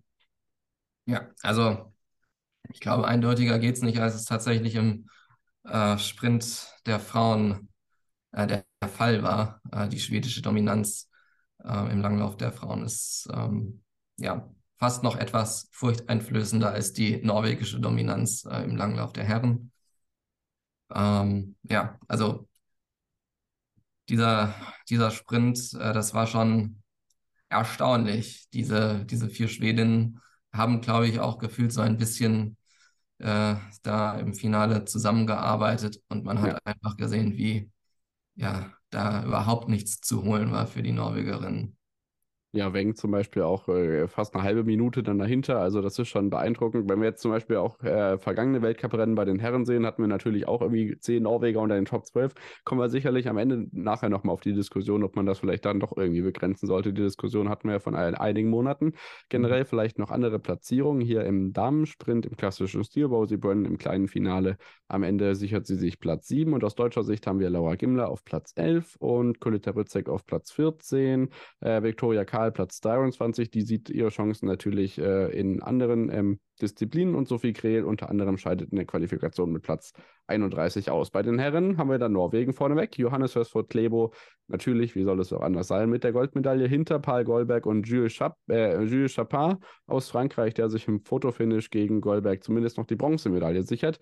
Mikhail Nowak aus Tschechien gewinnt ähm, er gewinnt keine Medaille, beendet, er landet auf Platz 4 und Kalle Halbersson aus Schweden sowie Luca, äh, Lukas Schavanna aus Frankreich komplettieren das große Finale. Auch da aus deutscher Sicht ähm, wirklich nicht viel groß was zu vermelden. Jona, Janosch Brugger, bester deutscher 30. Der einzige, der es in die Viertelfinals geschafft hat. Ja, auch da gerade, ähm, auch wenn es zwar nicht für eine, für, für eine Medaille am Ende ähm, knapp gereicht hatte, aber Michael Nowak aus Tschechien äh, wirklich auch ein schöner Lichtblick ähm, dass, ähm, dass aus Tschechien im Langlauf jemand äh, in die Weltspitze äh, mal wieder laufen kann. Ich glaube, so seit Lukas Bauer ähm, gab es da äh, nicht so viel. Ja, das stimmt. Das, zumindest eine schöne Entwicklung. Ja, nach der Heim-WM damals 2009 in Liberec etwas im Sande verlaufen, das Ganze. Ähm, ja, dann kommen wir zu den nächsten Wettbewerben im Langlauf und zwar den beiden Skiathlons, bei den Herren über äh, 2x15 und bei den Damen über 2x7,5 äh, Kilometer. Das Ganze ist ja dann so, dass man das äh, zur Hälfte im klassischen und zum anderen im, in der freien Technik absolviert.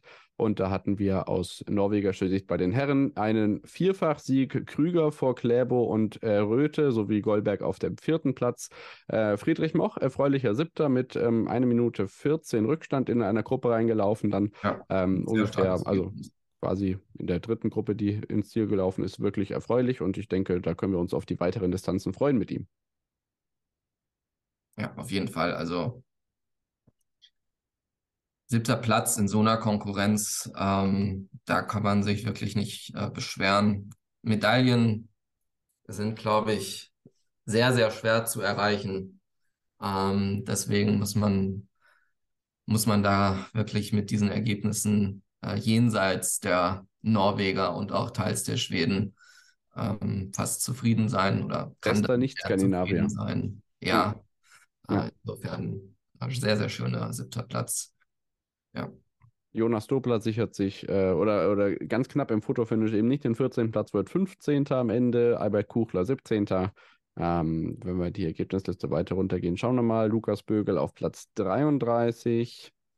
Ähm, also relativ viel. Also je nachdem, wie die Distanz sich jetzt weiterentwickelt, sind da natürlich auch deutlich weniger Athleten am Start gewesen. Das also die deutschen Platzierungen. Und bei den Damen hatten wir äh, wieder einen schwedischen Doppelsieg. Ebba Andersen vor Frieda Karlsson. Ähm, ja, und dann ganz knapp eben nicht äh, Katharina Hennig auf Platz 3 und keine Bronzemedaille, die geht nämlich an Astrid Ojes Lind aus Norwegen.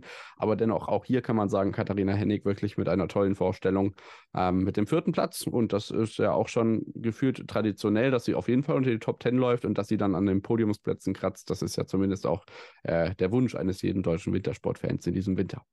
Ja, auf jeden Fall mega stark, hat großen Spaß gemacht, ähm, dem Ganzen äh, zuzuschauen ja, diesmal leider äh, knapp nicht gereicht mit äh, dem, dem Podium, aber auch da, glaube ich, kann man mit dem vierten Platz äh, super zufrieden sein. Auch, äh, dass man es äh, schafft, vor Niskanen und vor Pamakowski äh, aus Finnland sich zu platzieren, die ja jetzt auch wirklich große Namen in der Szene sind. Und also auch, wenn man sich das Big Picture mal so ein bisschen anschaut, dass dass man mir, wenn man mir vor ein paar Jahren gesagt hätte, dass es im, im Langlauf äh, Deutsche gibt, die sich überhaupt äh, vor eigentlich einer der klassischen Langlaufnationen wie Finnland ähm, platzieren und äh, mhm. die, äh, die ja Qualität haben, zumindest an die Medaillenränge ranzulaufen oder auch wenn es halt mal wirklich ein Sahnetag ist, äh, die Medaillen zu holen oder gar zu gewinnen, ähm, ja, hätte ich, hätte ich denjenigen wahrscheinlich für verrückt erklärt. Ja. Die Entwicklung im deutschen Langlauf in den letzten Jahren, gerade bei den Frauen, ähm, äh, noch mal ein bisschen mehr als bei den Männern ist äh, wirklich äh, top und ähm, ja, macht, macht große Freude. Ja, genau. Auf jeden Fall. Die weiteren deutschen Platzierungen: Pia Fink auf Platz 14, Katharin Sauerbrei auf Platz 21. Dann haben wir noch äh, Lisa Lohmann, auch in der Kategorie U23 äh, am Start, äh, 31. am Ende.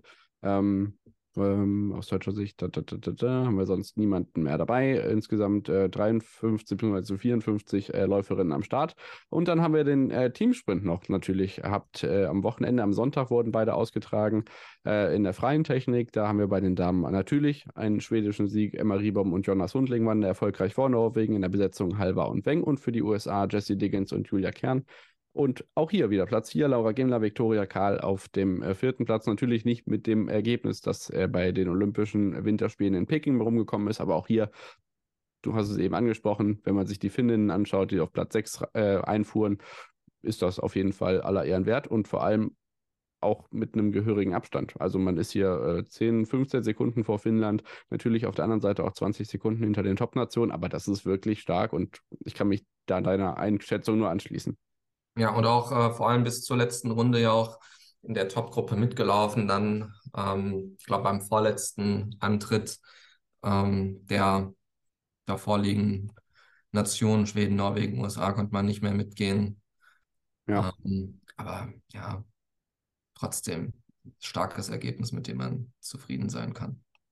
Bei den Herren hatten wir ähm, Gold für Norwegen, Paul Goldberg und zusammen mit, äh, so zusammen mit Johannes Hörsford Lebo auf dem ersten Platz. Platz zwei De Fabiani und Pellegrino für Italien. Auf dem dritten Platz äh, Jay und Joff für Frankreich. Jeff, Joff, weiß ich nicht. du bist sprachlicher begabt als ich. Ja, das ist eine gute Frage. Ne? Ähm, ich, ich möchte mich jetzt auch nicht zu weit aus dem Fenster hinausnehmen. Dann ähm, überlassen wir das den äh, französischen Expertinnen und Experten. Platz 4 für Kanada, Platz 5 für Schweden, Großbritannien auf der 6 und äh, Friedrich Moch und Janosch Prugger mit Platz 7. Auch da ist es, glaube ich, sicherlich äh, einfach auch so, dass die beiden nicht für Sprint gemacht sind. Friedrich Moch, ja, unter anderem auf der Alpe Chemie ist immer jeden Winter gefühlt schon fast traditionell mit Top-Ergebnissen. Das ist eigentlich kein Sprinter. Also von daher finde ich auch einen siebten Platz hier total in Ordnung. Ja, bin ich, ganz deiner Meinung. Das ist natürlich immer so ein bisschen die Sache ne, beim Sprint, welche ähm, Typen an äh, Langläufern man da an den Start schickt. Ähm, wer, wenn, wenn man klar, wenn man natürlich eher ein bisschen über die Distanz kommt, über die Ausdauer kommt, nicht so ganz die Spritzigkeit ähm, hat, dann ist es natürlich im Sprint ein Nachteil. Ähm, war ja auch Teamsprint bei den Herren, äh, wenn ich mal ein bisschen weiter zurückdenke, noch so Teichmann Angerer. 2010, wer da noch so alles äh, mitgelaufen ist, äh, mit einem Axel Teichmann, ja. ähm, ähm, Angerer, äh, Jens Filbrich, die ja auch alle, ähm, alle, alle, alle mal ihren Part ähm, auch gespielt hatten äh, in so Teamsprints. Ähm, da war das gefühlt noch manchmal ein bisschen ausgeglichener gewesen, dass so Distanzläufer auch im Sprint ähm, doch noch eher was holen konnten, aber hat sich die Entwicklung doch eher so in die Richtung gemacht, äh, dass eben im Sprint auch Sprinter oder sprintfähigere ähm, Läufer ähm, erfolgreicher sind. Ja, so sieht's aus. Dann haben wir natürlich jetzt noch die ausstehenden Wettbewerbe, vor allem über die längeren Distanzen. Das heißt, wir haben am morgigen Dienstag die 10 Kilometer der Damen, am Mittwoch die 15 Kilometer der Herren, dann am Donnerstag und Freitag die beiden Staffeln in der freien Technik und dann äh, zum großen Finale am Samstag 30 Kilometer klassische Technik der Damen und die Königsdisziplin und das äh, schaue ich mir dann doch immer mal gerne in voller Distanz an. Mal gucken, wie man das dann Formel, äh, ist vor der Formel 1, das sollte machbar sein. 50 Kilometer der Herren in der klassischen Technik. Das und dann auch hoffentlich über tatsächlich über 50 Kilometer. Ja, nicht wieder verkürzt, stimmt. In Peking war es ja wegen der Kälte einge eingekürzt gewesen, ne? Genau. Aber ich gehe mal stark davon aus, dass es in in, äh, in Planica nicht, vor allem im März, äh, nicht so kalt sein wird wie ähm, im vom Kontinentalklima äh, geprägtem äh, Zhangjiakou. Ähm, ja. Äh, ja. ja. Hoffen wir es einfach mal. Und ich war zwar kein Schnee da, aber es war sehr kalt. so, dann äh, kommen wir zur nordischen Kombination. Da haben wir natürlich auch noch zwei Wettbewerbe ausstehen. Am Mittwoch den äh, Teamwettbewerb von der Großschanze der Herren und am Samstag dann das Einzel. Aber wir hatten natürlich auch schon drei auf der Agenda. Das ist zum einen das äh, Mixteam, das Einzel bei Herren und bei den Damen vor allem auch. Und auf diese drei Wettbewerbe wollen wir natürlich auch schauen. Ähm, ich glaube, wir beginnen natürlich mit dem Damenwettbewerb und äh, da wundert die erste Platzierung nicht und man möchte sagen, die zweite inzwischen auch nicht mehr. Gida Westwold Hanse gewinnt Gold, unerwarteterweise natürlich ähm, vor Nathalie Armbruster, die mit äh, wirklich äh, atemberaubender Karriere, also geboren 2006, es ist immer noch unglaublich, äh, dass sie sich da jetzt so in dieser Weltspitze etabliert hat. Generell ja auch gefühlt niemand außer Svenja Wirth aus dem, ähm, ja, im, im 20. Jahrhundert geboren. Von daher ja. ist es ein unfassbares junge, äh, Feld. Ähm, junge Sportart, äh, junge Sportlerin. Ne? Ja, absolut. Und äh, Haruka Kasai, der Vollständigkeit halber natürlich noch auf Platz 3 für Japan, aber Westwold Hansen und Armbruster sind im Moment die beiden Namen in der nordischen Kombination der Damen. Das ist schon, ähm, ja, unglaublich. Aber man muss ja auch sagen, Ida Marie Hagen auf Platz 4, ähm, taktisch ein bisschen ähm, verpokert äh, gehabt, ähm, die sich ja, ja, glaube ich, stark daran versucht hatte, ähm, auf Gold äh, zu gehen äh, im Langlauf, mhm. Äh, sich dann aber doch ähm, übernommen hatte und dann ja. am Ende ohne Medaille auf Platz 4 gelandet ist beste Laufzeit, aber eben auch mit einer Minute Rückstand nach dem Springen ist es nicht ganz so einfach, gerade dann auch über die fünf Kilometer äh, den ähm, Rückstand wieder reinzulaufen. Deutsche Platzierung Maria Gerbert auf Platz 9, Jenny Nowak wird 11., Svenja wird 13., äh, insgesamt am Start sind äh, 31 Athletinnen gewesen. Auch da hatten wir schon deutlich kleinere Teilnehmerinnenfelder. Das ähm, hat mich auf jeden Fall den Umständen entsprechend gefreut, dass es da wieder ähm, mehr geworden sind. Dann haben wir das Herreneinzel gehabt. Jan Magnus Lieber gewinnt vor Julian Schmid, der Silber für Deutschland holt. Der hat in dieser Saison ja sogar schon das gelbe Trikot tragen dürfen. Und Franz Josef Real, ähm, ja, die Top 3 eigentlich gar nicht mit den Top-Laufzeiten, aber vor allem auch auf der Schanze überragend. Ähm, da ist es dann nämlich Ry äh, Ryota Yamamoto, der Japaner, der traditionell ja gefühlt auf, auf der Schanze alles gewinnt. Er 0,1 Punkte nur hinter Diebe, aber aufgrund der äh, schlechten Laufverhältnisse im Vergleich zu den anderen. Äh, 27 langsamste, äh, schnellste Laufzeit auf Platz 9 landet. Also Lieber Schmied Real, äh, Vinzenz Geiger, Manuel Feist auf 5, wirklich tolles deutsches Ergebnis. Erik Frenzel auf Platz 10. Ähm, ja, ich glaube, da hatten natürlich auch schon Zeiten, würdest du jetzt vielleicht sagen, wo wir noch eine überaus deutlichere deutsche Dominanz haben, aber im Grunde einfach überraschend, dass Rieber mit all den Schicksalsschlägen, die er in den vergangenen Tagen hatte, äh, wieder einmal gezeigt hat, dass an ihm kein Vorbeikommen ist. Ja, hat dann, hat dann doch gezeigt, ähm, ja, dass er halt doch der beste Kombinierer ähm, ist, wenn es bei ihm zusammenläuft. Äh, und freut mich auch, du hast es angesprochen, mit den ähm, Schicksalsschlägen bei ihm, äh, dass, dass es sich für ihn ausgegangen ist äh, mit dem Sieg zwischen zwei und drei äh, mit dem Julian Schmid und, und dem FJ Real äh, war ja auch ein ja, spannendes Rennen äh, um diesen Platz. Ähm, schön, dass es dann mit Platz zwei auch erfolgreich für den äh, Julian Schmid ausgegangen ist und dahinter Vincent Geiger vier, fünf, vier, auf der 4, Manuel Feist auf der 5. Das war dann die nächste Gruppe äh, mit ein bisschen mehr als 40 Sekunden Abstand. Ähm, waren ja eigentlich fast, fast zwei Rennen und du hast es angesprochen. Finde ich immer sehr schade eigentlich, Ryota Yamamoto. Ja. Ähm, mhm. So ein starker Springer. Also wenn ich äh, habe da zum Beispiel seinen äh, Sprung da aus Schonach äh, im, im Kopf, wo er äh, gefühlt auf, auf so einer kleinen Schanze, äh, fast eine, ja, eine Großschanzenweite, Ja. äh, hingelegt hat. Oder Klingenthal Ähm, letztes Jahr. Ja. Oder Klingenthal, ja. Ah, gewaltig.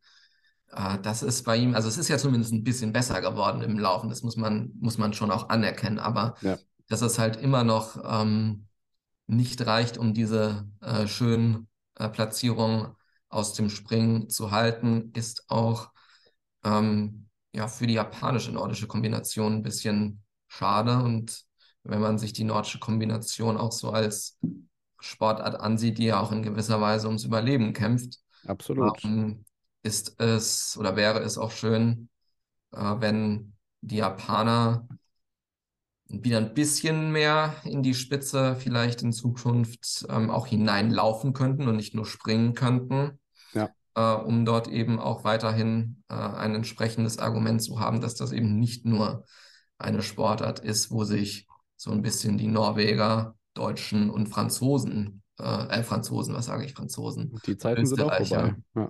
Franzosen sind zwar auch ähm, mit ähm, Mühletal, Mühletal, das ist ein schöner Name für einen Franzosen, Mütterler, Laurent Mütterler. ähm, äh, gut vertreten, ähm, aber Österreicher wollte ich eigentlich sagen, nicht Franzosen.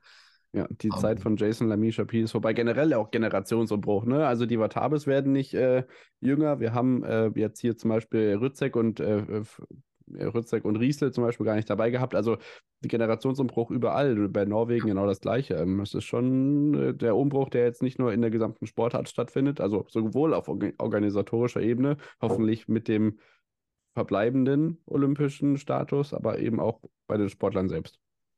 Ja, das ist ein, ähm, tatsächlich so ein Phänomen, was sich durch ein paar äh, Nationen zieht. Ne? Also ich bin mir sicher, die Norweger werden äh, kein Problem haben, entsprechend äh, Nachwuchs ähm, auch wieder hinterherzubringen, wenn eine Generation ähm, sich so, so langsam äh, verabschiedet. Gleiches gilt meiner Meinung nach auch für die, für die Österreicher und auch für die Deutschen. Äh, aber wenn man sich dann andere Nationen anschaut, das hat gesagt, Frankreich beispielsweise, ähm, noch vor ein paar Jahren, auch im Team, nicht nur mit Jason Lamy Chapuis in der Top-Spitze, auch, auch im Team, äh, wirklich auf, auf breiter Ebene äh, gut aufgestellt. Da ist jetzt noch Romy Mühletaler, ähm, ja, nicht ganz der Einzige, aber ähm, ich glaube, somit der Einzige, der so richtig äh, in die Top äh, reinlaufen kann. Ähm, auch wenn du dir das, äh, wenn du dir die US-amerikanische nordische Kombination anschaust, äh, ich als Halbamerikaner habe da ja gerade in der Noko und, in, und im Skispringen äh, immer noch mal so ein äh, eigenes Auge da drauf. Äh, USA aber eine, Ludwig. eine, eine Liberec war da ganz erfolgreich, glaube ich, ne? ja, absolute Top-Nation gewesen. Nicht nur Todd Lodwig, auch ähm, Billy DeMong, Johnny Spillane, äh, Fletcher-Brüder, ähm, die zwar nicht ganz so an das Leistungsniveau von den dreien rangekommen sind, aber trotzdem auch immer, vor allem im Laufen, äh, richtig stark waren. Ähm, da ist auch ein kompletter Generationenwechsel natürlich gewesen und vor allem auch leider ähm, viel verloren gegangen, wo man nicht so richtig auf diesen Top-Athleten, Lodwig, Spillane, DeMong, ähm, aufbauen konnte. Und ja, jetzt aus amerikanischer Sicht ist es schön, wenn man mal mit so Ben Loomis oder ja, wen gibt es da noch? Nicholas Malachinsky, Jared Schumati, äh, es überhaupt mal in die Top 30 schafft. Das ist ein Erfolgserlebnis. Ähm, ja, Ja, Also- guter Punkt auf jeden Fall. Ist mir gar nicht so aufgefallen, dass irgendwo, also jetzt hier beste US-Amerikaner zum Beispiel auf Platz 27, du hast es angesprochen. Auch Mhm. Finnland, äh, große Nation, die ein bisschen zu wünschen übrig lässt. Ähm, ja, es ist wirklich ein Phänomen, was sich äh, dann zum Beispiel auch im Mixteam-Wettbewerb widerspiegelt. bei Der war ja auch so ein bisschen. sich natürlich auch generell durch, durch Ja. den Wintersport insgesamt, muss man leider Ja. sagen. Ja, auf alle Fälle. Ähm, da gab es Probleme mit der Schanzenpräparierung. Äh, deswegen äh, gab es das Springen dann doch etwas später als erwartet am gestrigen Sonntag. Norwegen erfolgreich am Ende 47,8 Sekunden vor Deutschland. Also auch hier Silbermedaille für Vinzenz Geiger, Jenny Nowak, Nathalie Ambruster und Julian Schmid. Bronze geht an Österreich mit Rettenegger, Slami, Kirner, Lamperter. Ähm, bei Norwegen eigentlich natürlicherweise Öfterbrö, Hagen, Westfold Hansen und Riebe am Start gewesen. Italien auf vier, Japan auf fünf, dahinter Finnland, USA, hast du eben angesprochen, und äh, Slowenien auf Platz 8. Acht Doppel am Start. Also acht Vierer-Teams, acht Mixteams. So. Ja, äh, ich fand es, es war eine schöne, ähm, Also es war mal ein, ein schöner neuer Wettbewerb äh, bei den Weltmeisterschaften. Ist, glaube ich, auch gerade im Mixed ähm, mit, mit den Damenkombiniererinnen, äh, wo es ja noch, also wo die Felder ja noch relativ klein sind, junge Sportart, sind natürlich jetzt noch nicht so viele, die auf dem absoluten Top-Niveau dabei sind. Ja. Aber auch im Hinblick hier wieder nordische Kombination und Olympische Spiele ähm, ist das vielleicht ein Wettbewerb, ähm, den man auch nutzen kann, ähm, wenn sich das Damen-Kombinieren äh, noch etwas entwickelt.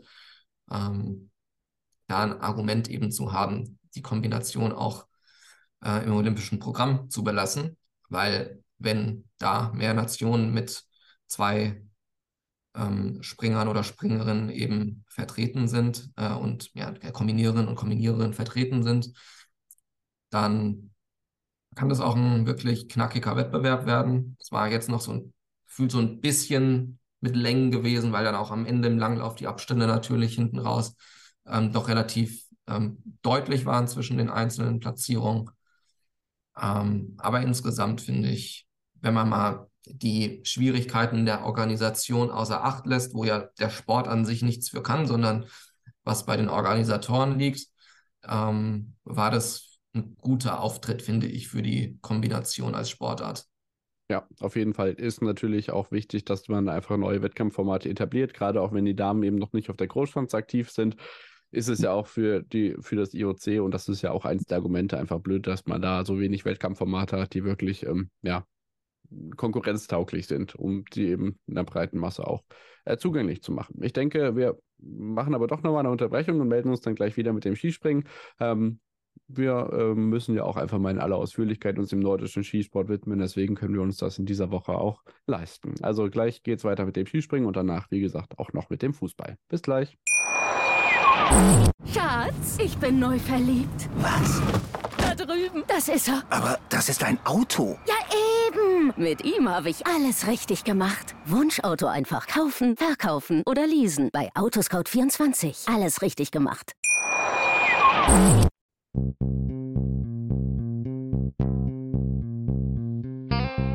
On the Pitch. Der Sportpodcast mit Benny und David. Da sind wir wieder zurück nach der Unterbrechung und melden uns wieder jetzt aber wirklich mit dem vorletzten Take, dem Skispringen von der Normalschanze, das es bei der Nordischen Skiweltmeisterschaft in Planitzer 2023 schon gegeben hat. Äh, die Großschanzenwettbewerbe stehen noch aus, das heißt, wir sehen unter anderem am Mittwoch dann den Großschanzenwettbewerb der Damen, am Freitag den Einzelwettbewerb der Herren und am Samstag dann zum Abschluss den Teamwettbewerb der Herren. Wir beginnen aber natürlich mit dem, was auf der Normalschanze passiert ist. Deswegen, ähm, ja, vielleicht ein kurzer Blick auf die Qualifikationen vorneweg. Ich könnte vielleicht ähm, kurz drauf schauen. Wir haben bei den Damen eigentlich keine großen Überraschungen, die in der Qualifikation ausgeschieden sind. Bei den Herren fallen mir da zum Beispiel ein Muhammad Adi Bedir auf, der bei der äh, Tournee auch schon mal in die Punkte gesprungen ist. Aber äh, ich habe auch eine besondere Beziehung zu den türkischen Skispringern. Vielleicht ist das, also wir haben da vielleicht unterschiedliche äh, Schwerpunkte. 62 waren bei den Herren am Start. Mhm. Ähm, deswegen müssen wir aber da theoretisch auch gar nicht weiter auf eingehen, denn ich finde, was viel interessanter ist, sind diejenigen Athleten, die zwar in Planitzer waren, aber gar nicht angetreten sind. Zum Beispiel der Vize-Olympiasieger von der Normalschanze, Manuel Fettner, ist gar nicht dabei gewesen gab ja schon spektakuläre Entscheidungen dann auch, die mitunter auch knapp waren, aber ja, Fettner zum Beispiel als Beispiel ähm, in den letzten Wochen ja auch nicht immer auf jeder Chance sofort super zurechtgekommen. Ja, nichtsdestotrotz hat es mich überrascht, muss ich doch zugeben. Also, ja, mich auch und traurig ähm, gemacht vor allem. Also ich hätte wahrscheinlich, wäre ich da der äh, österreichische Trainer gewesen, hätte ich dem Fetti doch den Benefit of the Doubt gegeben äh, und äh, ihn da springen lassen, gerade auf der Normalschanze einer mit so einem starken Absprung, ähm, ähm, wie es eben, ja, also Manuel Fettner wahrscheinlich einer derjenigen mit den stärksten Absprüngen, die es so gibt im, im Weltcup-Zirkus. Ja, ich glaube, er hätte dann doch im, im, im Wettkampf auch durchaus einen guten raushauen können. Ob es wieder für Silber gereicht hätte, weiß ich nicht. Äh, war ja auch extrem knapp und äh, eine starke, sehr, sehr starke Konkurrenz auch in der Spitze gewesen. Ähm, und wirklich also megamäßig knapp. Lange nicht mehr so einen knappen Wettbewerb. Ja. Ich glaube, im, im ersten Durchgang die ersten 18 oder so innerhalb von äh, fast 10 Punkten gewesen. Ähm, aber ja, schade, dass er nicht dabei war. Aber Was Ach, so ist es nun mal. So ist der Sport. Wir fangen aber natürlich an mit den äh, Damen, denn die waren als erstes dran am Donnerstag und da gab es gleich eine Goldmedaille zu gewinnen. Und wenn man sich das jetzt mal im Nachhinein anschaut, hat äh, ja, Katharina Althaus in jedem Wettbewerb, in den sie an den Start gegangen ist, die Goldmedaille geholt. Ja. Also jetzt schon bei drei Goldmedaillen. Aber wir beginnen natürlich mit dem Einzel, das sie gewonnen hat vor Eva Pinkelnick und Anna Odine Ström.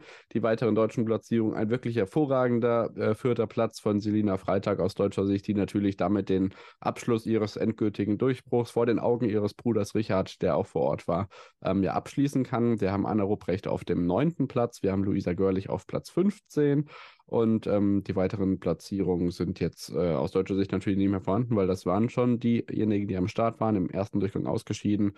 Ähm, Belshaw, Intratschkova, Claire, Kondela, Ulrichkova, Intrakova nochmal. Das sind ja zwei äh, tschechische Schwestern. Ähm, die beiden Chinesen, Elders und Paige Jones. Wobei mir noch aufgefallen ist, dass seit Rischnov ähm, in den FIS-Grafiken nicht mehr Czech Republic, sondern Tschechia drin steht. Das ist ja im Englischen, glaube ich, Hm. egal, was man nimmt, aber zumindest hat sich die FIS jetzt umentschieden.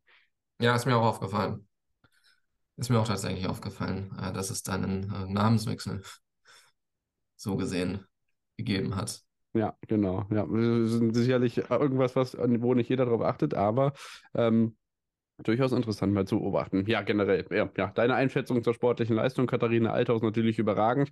Äh, Pinkelnick und Ström natürlich die einzigen beiden, die die 100-Meter-Marke knacken. Generell, und das habe ich in den letzten Tagen auch immer gesagt, pff, zu wenige Sprünge über den K-Punkt. Äh, das ist immer schade, dass die Jury bei den Damen da so ein bisschen zimperlich ist. Was ist dir im Gedächtnis geblieben vom Dameneinzel?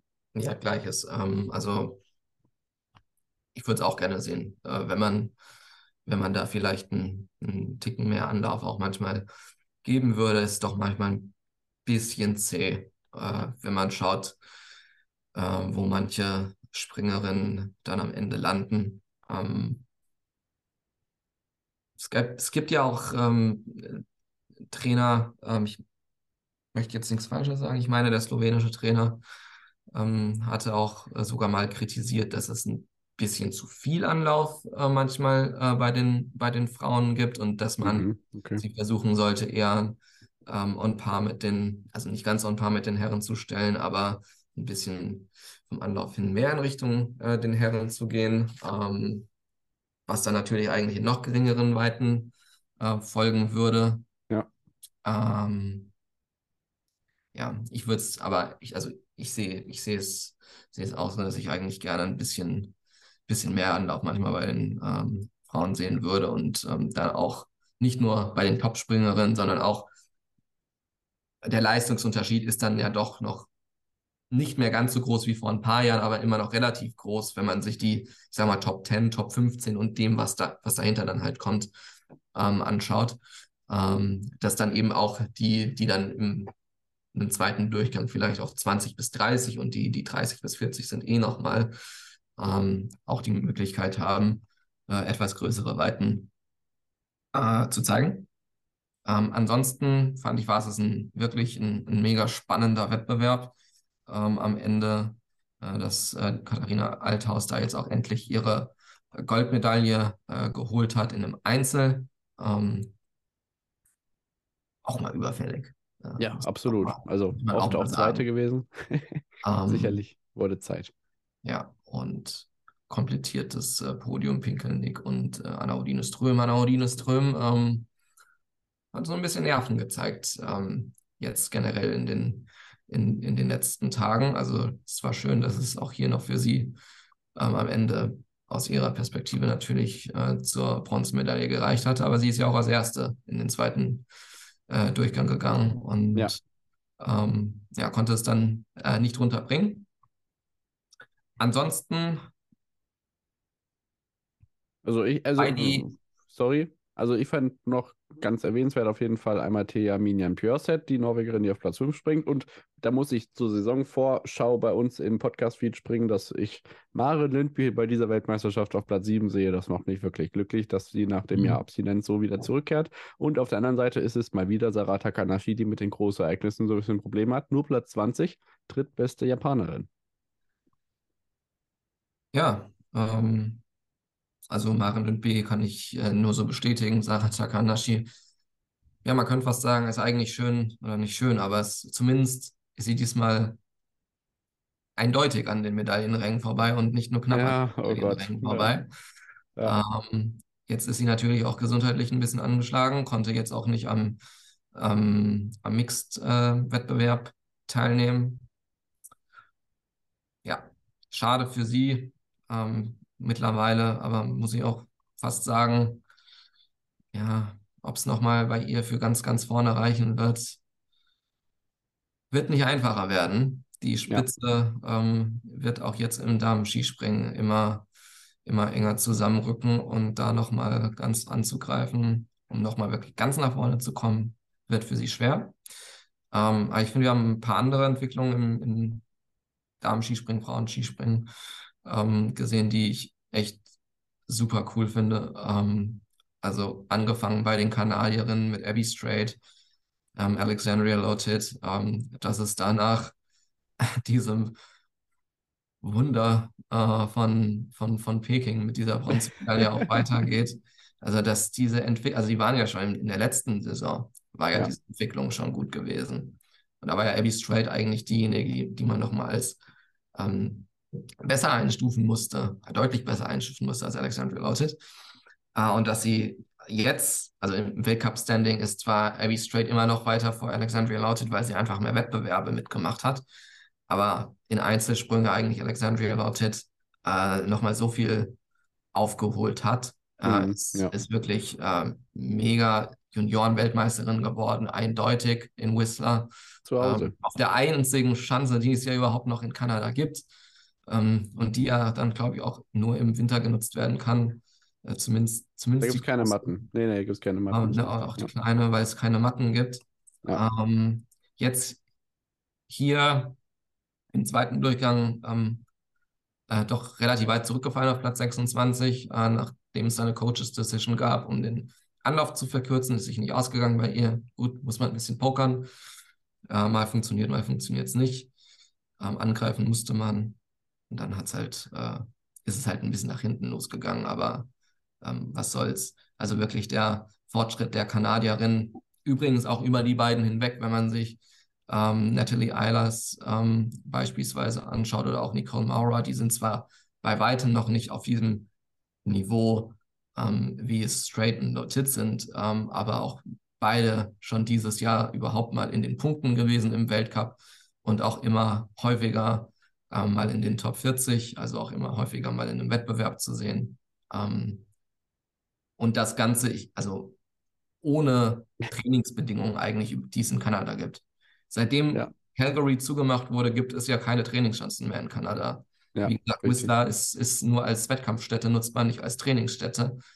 Also das kann man eigentlich gar nicht überbewerten, ähm, äh, was die kanadischen Frauen, ähm, was, was die kanadischen Frauen da zeigen. Ja, auf alle Fälle. Das ähm, ja, führt uns zum nächsten Wettbewerb bei den Damen, die wir im Skispringen hatten, den Teamwettbewerb. Und da, ähm, denke ich, müssen wir ja gar nicht groß drum reden. Klasse deutscher Auftritt. Äh, Luisa Görlich will ich nicht als Schwachstelle titulieren, aber zumindest ist sie die Einzige, die so ein bisschen ja, das Ding hat knapp machen lassen. Es ist auch egal, dass Katharina Althoff in ihrer Gruppe nur den sechstbesten Sprung macht. Äh, man gewinnt am Ende mit zwölf Punkten Vorsprung äh, vor Österreich. Man fühlt auch schon nach dem ersten Durchgang. Von daher ähm, war das wirklich ein richtig schönes Ereignis da für Skisprung Deutschland-Österreich. Wie gesagt, mit der Silbermedaille relativ knapp vor Norwegen. Ähm, die tauschen nämlich noch die Plätze. Nach dem ersten Durchgang sah es dann noch andersrum aus. Slowenien auf vier, Japan auf fünf, Kanada auf sechs. Du hast es angesprochen. Eilers, Trade, Mauer und Lutit und äh, Frankreich auf sieben, China auf acht. Und dann ist es auch wirklich schön, dass wir zum einen zehn Nationen am Start haben, USA auf zehn und die schwächelnden Polen, bei dem das Geschlechterverhältnis mit äh, ja, im Skispringen zwischen Herren und Damen ja noch überhaupt nicht passt, äh, auf Nord Rang 9 landen und im ersten Durchgang ausscheiden. Ja, du sagst es. Ähm, also erstmal generell schön zu sehen, ähm, dass mittlerweile auch so viele Nationen überhaupt vier Springerinnen stellen können.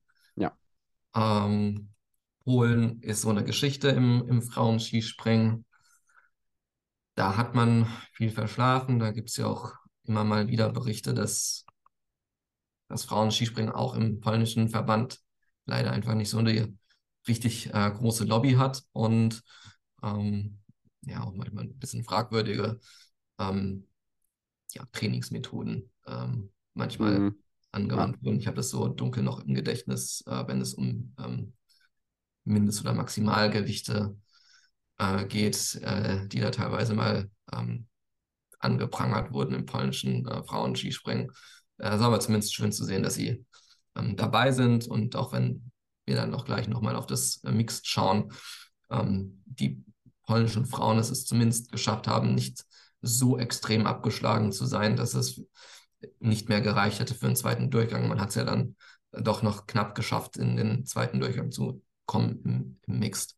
Ja. Ähm, wenn wir noch abseits der Top-Platzierung ähm, hier beim, beim Frauenteam sind, kommen wir auch nicht drum herum, das chinesische Skispringen ähm, zu erwähnen, äh, was ich auch wirklich äh, wunderbar finde. Ähm, Gerade gerade das Frauenskispringen noch mal viel mehr als das, ähm, als das äh, Männerspringen. Absolut. Wie, wie gut die Chinesen da sind und nicht nur mit irgendwie einer ähm, in der erweiterten Spitze mit, äh, ich glaube, Liu Qi ähm, oder Qi Liu, ich bin mir da nicht so sicher, wie ich, wie ich die Namen in welcher Reihenfolge ich sie aussprechen soll. Ähm, aber wirklich auch mit Vieren, die. Da war Bing Dong gar nicht dabei. Oder Dong Ja. Bing. Ja, das Richtig, war auch der beste Name. Richtig, richtig. Ähm, und äh, Bing Dong war ja auch ähm, einer von, von denen, die auch noch weit vor 2022 Richtig. ähm, da in, in dem chinesischen Frauenprogramm fürs Skispringen dabei waren. Ähm, und da gab es ja dann mal so eine Pause irgendwie gefühlt, wo die wieder von der, von der Landfläche komplett verschwunden waren. Dann hat man vor Olympia gedacht, okay, anscheinend möchte man doch ähm, Athletinnen äh, am Start haben äh, im Skispringen. Und jetzt sind sie immer noch da. Also sie sind auch relativ spät wie im, im Weltcup ähm, ja erst ähm, dazugekommen aufgrund der äh, Covid-Regelung, die ja sich dann doch auch in China irgendwann ähm, geändert hatten, dass äh, die Reisemöglichkeiten dann auch für die Sportler ähm, wieder einfacher waren. Mhm.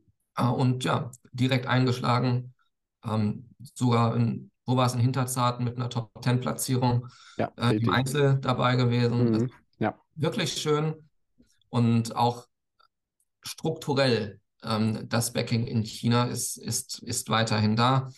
Ähm, man hat in Zhangjiakou eine Monsteranlage, auch wenn wir mal wegschauen, ähm, was dafür dort alles weggesprengt werden musste, es gibt auch noch andere Anlagen. da, logischen die- Implikationen ähm, von dort, aber es ist Ja. eine, eine, eine State-of-the-Art Skisprunganlage und die gibt es halt auch nicht nur in Zhangjiakou, sondern es war noch in, in Laiyuan, äh, ich glaube dort sogar mit dem Nationalen Skisprungzentrum, mit ähm, Windkanal etc. pp., wo Mhm. man mega Trainingsoptionen hat.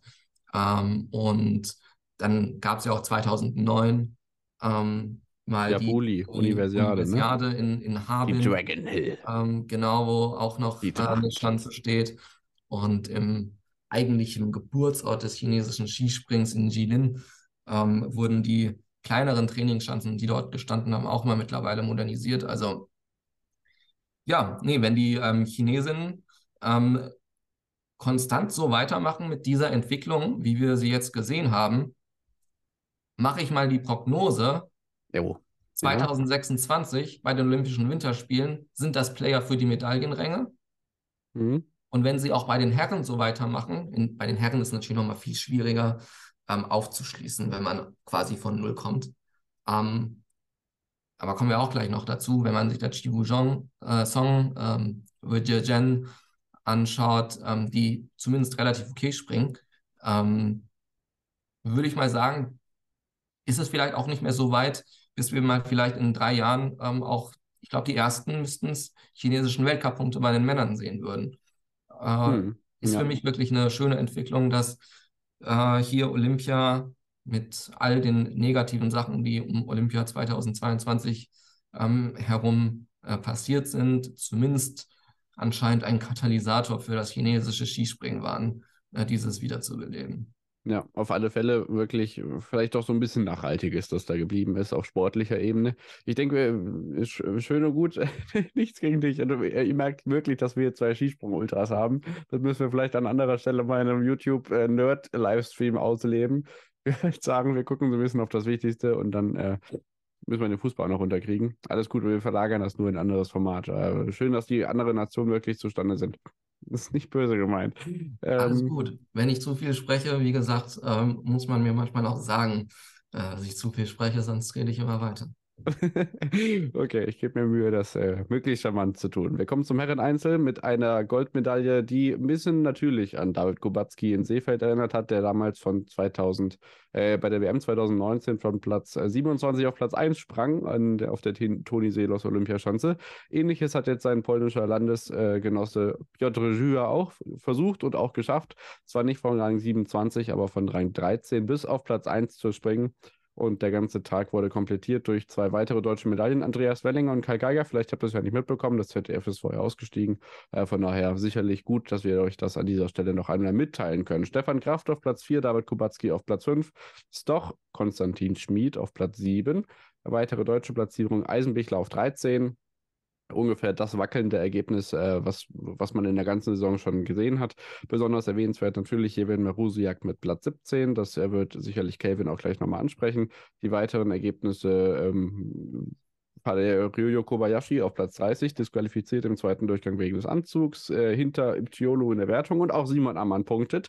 Platz 28, das hat mich besonders äh, gefreut und ausgeschieden Ja, sind gut, unter punkten tut er nicht, ist ja eine Weltmeisterschaft, aber er ist in den Top 30. ja, danke für die Korrektur, natürlich. Aber ich habe ich hab dazu auch, glaube ich, einen Tweet verfasst und äh, das freut mich einfach ungemein, dass wir da in den letzten Jahren äh, ja, Rücktrittsgedanken und äh, wahnsinnige Hin und Hers da vor jeder Saison hatten und der jetzt dann hier in den Top 30 ist. Ähm, Im ersten Durchgang ausgeschieden unter anderem, ich gucke auf die äh, besten oder die, die bekanntesten Namen, Eikro, Zukowski, Paya, ähm, war ja auch mal mitunter erfolgreich bei ähm, Großereignissen der Junioren-Weltmeister Paulo Sarios Finnland auf Platz 37, Boyd Klaus, auch schon olympischer Medaillengewinner, du hast es angesprochen, 38, Presadola, auch schon besser gewesen in diesem Winter, 41, Renny Kaedo 43.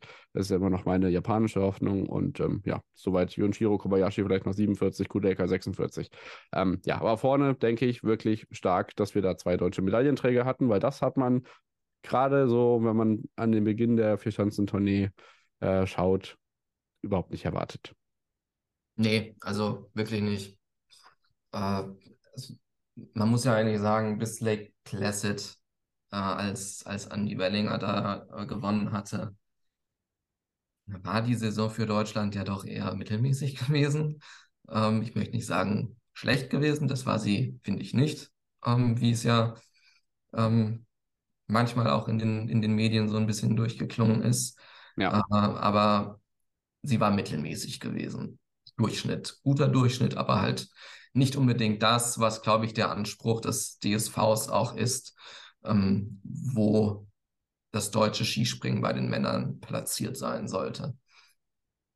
Und dass man jetzt wirklich bei den Großereignissen wirklich auf dem Punkt da ist, Platz zwei und drei, fast Weltmeister geworden, ähm, hat nicht viel gefehlt. Also hätte Piotr Żyła da nicht so eine Bombe gezündet, ähm, wäre das ja ein äh, WM-Titel gewesen. Ja, Schanzenrekord hätte- 105 Meter Ja, von Piotr Żyła. Chancenrekord vor Piotr Żyła übrigens von Jevin Marusiak. Mit Ja. 102 Metern. Ähm, ja, also wirklich wunder, wunderbar. Ähm, Platz 2 und 3 äh, kann man, kann man so mega glücklich mit sein. Ähm, hat mich auch sehr gefreut ähm, für die beiden. Und es hat sich gezeigt, es lohnt sich auch nach Raschnow zu fahren, auf eine Normalschanze zum Skispringen, um den Rhythmus der Normalschanze auch dann direkt äh, drauf zu haben in Planica. Deswegen kann man deinem Tweet auf jeden Fall auch nur zustimmen, dass wir wieder äh, mehr Normalschanzenwettbewerbe im Weltcup brauchen. Äh, muss nicht unbedingt im auch so spannender, sein. finde ich, oftmals als Großschanzenwettbewerbe, weil sie so Ja. viel enger sind. Ja, richtig, absolut. Ja, das ist auf jeden Fall äh, auch absolut meine Meinung. Ich denke, ähm, ja, fällt dir noch was auf? Ansonsten würde ich zum Teamspringen schauen, wenn ich hier so ein bisschen auf unsere, auf unsere Uhr schaue. Ja gut, Jevin Marusiak, Platz 17, äh, du hast es angesprochen. Äh, bestes Ergebnis, glaube ich, jemals eines Ukrainers im, in einem FIS-Skispringen auf Weltcup- oder Weltmeisterschaftsebene. Ähm, bestes Ergebnis, glaube ich, war mal irgendwie im Weltcup Schumbaretz in Sapporo gewesen als 21. oder so. Ähm, das ist jetzt auf jeden Fall besser. Bei der Weltmeisterschaft war meines Wissens nach auch kein besseres Ergebnis eines Ukrainers. nochmal auf das ZDF ähm, angesprochen. Ähm, die hatten eigentlich einen schönen ähm, Beitrag gemacht in äh, Ach, der Name war falsch, ne? Äh, zu den ukrainischen Skispringern, was mich wirklich gefreut hatte, dass sie mal einen, einen Blick Ja. auf die beiden äh, geworfen hatten, auch Magusiak und Kalinichenko haben dann halt anstatt Vitali Kalinichenko, Vitali Maxim. Kalinichenko in Maxim Kalinichenko umbenannt. Ja. Wo ich mir dann halt auch dachte, ja, ist doch nicht so schwer, den Namen richtig hinzubekommen. Ähm, und dann sei es mir erlaubt, ähm, auch nochmal auf äh, Andrew Urlaub hinzuweisen, auf Platz 26. Äh, für mich, da geht das US-Herz auf, ähm, die, die in, diesem Jahr zu sehen, äh, diese Kooperation der US, äh, der USA, also Herren und Damen, aber den Herren nochmal insbesondere, mit Norwegen ist, ähm, trägt richtig Früchte. Äh, und Andrew Urlaub mit zwei wirklich starken Sprüngen. Ähm, hat ja auch heuer schon äh, gepunktet in, in Willingen. Äh, Ja, er hat heuer gesagt. ja, ja es, es, es färbt doch ab, ne? Äh, wenn die Experten aus, aus Österreich kommen. Ja. Ähm, und ja, Casey Larsen hatte auch gepunktet in, in Rasnov und ähm, äh, Deckardin tatsächlich noch nicht gepunktet dieses Jahr. In Oberstdorf hat ihm, das, hat ihm die K.O.-Regelung, nämlich den zweiten Durchgang, weggenommen. Ähm, und Eric Bershaw ja sogar zweimal schon in den Punkten gewesen. Also da ist was im Kommen. Ähm, und ähm, bis 2026 ist ja diese Kooperation auf jeden Fall mal in Stein gemeißelt bei den Herren äh, mit Norwegen. Äh, ja, ist auf jeden Fall schön zu sehen. Ich, ich möchte gerne die Hausaufgabe aufgeben, und zwar, dass du allen möglichen Weltcup-Stationen im äh, Weltcup-Zirkus des Skispringens mal eine liebe Mail schreibst, dass der gute Herr Decker Dean heißt und nicht Dean Decker. Ich weiß nicht, ob, was du in den, in den ver vergangenen Wochen so gehört hast. Es ist nicht nur in den V-Übertragungen, sondern vor allem auch vor Ort so, dass dieser Name des Springers nicht richtig ausgesprochen wird. Das ist ja nicht mal falsch ausgesprochen, das ist einfach nur vertauscht und ja, es ist schon schwierig. Denke ich mir auch jedes Mal, ja. Ist es ja wirklich, also Werner Schuster sagt auch immer vor allem gerne Dean Decker äh, und äh, Leini, glaube ich, auch. Äh, Ja. Und es Naja, regt mich manchmal mittlerweile ein klein wenig auf, dass man es nach.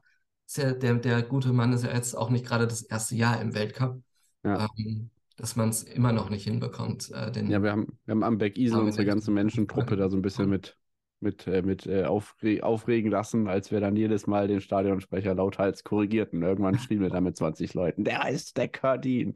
Ja, So, kommen wir zum äh, Herren- äh, und Damen natürlich auch Zusammenwettbewerb, also Mixteam noch eine Normalschanze. Auch hier äh, 13 Punkte Vorsprung für Deutschland am Ende mit der Goldmedaille für Freitag, Geiger, Althaus und Wellinger. Nach dem ersten Durchgang waren die Norwegerinnen und Norweger noch vorne. Die sind im, in der Wertung des zweiten Durchgangs nur auf Platz 4 gewesen. Das reicht am Ende nur zur Silbermedaille. Auch das Ganze nur knapp vier Punkte vor Slowenien, also wirklich ganz, ganz knapp. Hier Bronze, dann nach Slowenien, wie gesagt, dahinter Österreich, Japan, Finnland, Schweiz, Polen und nicht qualifiziert und trotzdem mit dabei gewesen. Italien, USA, Tschechia, Tschechien, äh, China, Rumänien, Kasachstan und Ukraine, die auch hier ein äh, Viererteam an den Start gebracht haben. Aus Jana Lukova, Evan Marusiak, Tetjana, oh Gott, Filipczuk und Vitali Kaninichenko. Wirklich gerade in diesen Tagen sehr, sehr schön. Ja, und auch ähm, für die, für den Sport Skispringen sehr schön zu sehen. 15 Teams am Start, wie global der Sport aufgestellt ist. Schade, dass Georgien jeweils nur mit einem Springer und einer Springerin ähm, dabei waren. Hätten sie dann noch jeweils eine andere Person gefunden, ähm, hätte man ja auch noch sogar Georgien vielleicht dabei haben können. Oder Ähm, Bulgarien. Ja gut, Bulgarien muss man ja leider sagen, ist ja seit Jahren zu Krawski ein Einzelkämpfer. Ich glaube, da, Ja. da kommt leider auch nichts nach. Ja, Ähm, das ist das Einmann-Team. ähnlich wie in Schweden ähm, irgendwie nichts mehr ist. Und ähm, ja, was mir aufgefallen ist und was mich auch rätselnd äh, zurückgelassen hat, ist das französische Männerteam. Das war, das, das gibt es ja. Das, das mögen manche Beobachter nicht glauben, aber es gibt ja noch französische Skispringer. Ähm, die sind dieses Jahr nicht im Weltcup aufgetreten bisher, sondern konsequent sind sie im Kontinentalcup gesprungen, was glaube ich auch durchaus die richtige Strategie ist, junge Springer nicht im Weltcup in Qualifikation einfach nur immer zu verheizen. Ja. Teilweise auch im Kontinentalcup ordentliche Leistungen gebracht. Und da habe ich wirklich damit gerechnet, ähm, zum, zum Großereignis WM, da geht man jetzt auch mal mit den vier, die man da im Kontinentalcup hat, auch hin. Aber äh, falsch gedacht, sind nach Brotterode gefahren, wieder zum Kontinentalcup und konnten Wo zwei aber kein Springen stattfand. Und da muss ich mich schon wieder entschuldigen, weil ich in den Ja. letzten drei Wochen ganz viel Werbung für Brotterode gemacht habe, weil es ist immer der Continental, Continental Cup während des Großereignisses. Das heißt, du hast immer persönliche äh, Namen da, die man auch wirklich kennt und es kann äh, konterwetterbedingt nichts stattfinden. Das ist wirklich bitter schade für äh, eine Schanzenanlage im Thüringer Wald, die in den letzten Jahren wirklich mit allem Möglichen zu kämpfen hatte und die sich jetzt hoffentlich endlich den Umbauplanungen widmen können, weil ähm, ja, das Wochenende jetzt hat natürlich dem Ganzen wieder die Krone aufgesetzt. Echt schade. In der Tat, ja. Ansonsten Italien ganz, ganz knapp ähm, auf, auf der neuen, ähm, noch im, im letzten Sprung von Piotr Gira überholt worden.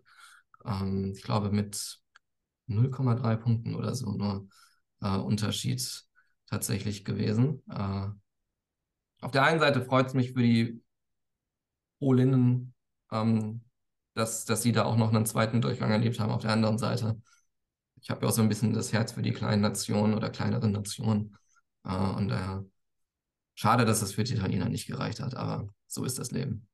Ja, so ist das Leben. Und aus deutscher Sicht ist das Leben vor allem so, dass man zum fünften Mal in Serie äh, WM-Gold bei dem Skisprung-Mix-Team gesammelt hat. Ich denke, wir haben jetzt auch in aller Ausführlichkeit vor allem auch auf die äh, vielleicht nicht immer ganz oben stehenden Nationen auf der Tagesordnung im Skispringen geschaut. Das hat mir auf jeden Fall äh, Spaß gemacht. Wir haben auf jeden Fall gleich aber auch noch den Fußball, über den wir sprechen werden. Äh, vielleicht wirklich dann bisschen Feuer unterm Hintern und dann äh, sind wir ja gerade in der Champions League auch nicht mit ganz so vielen Underdogs unterwegs zum Beispiel.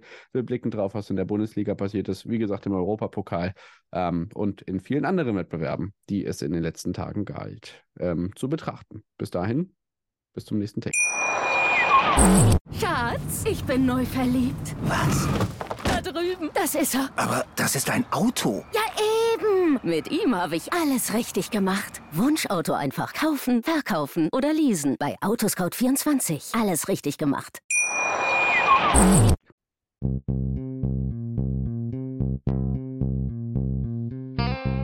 On the Pitch.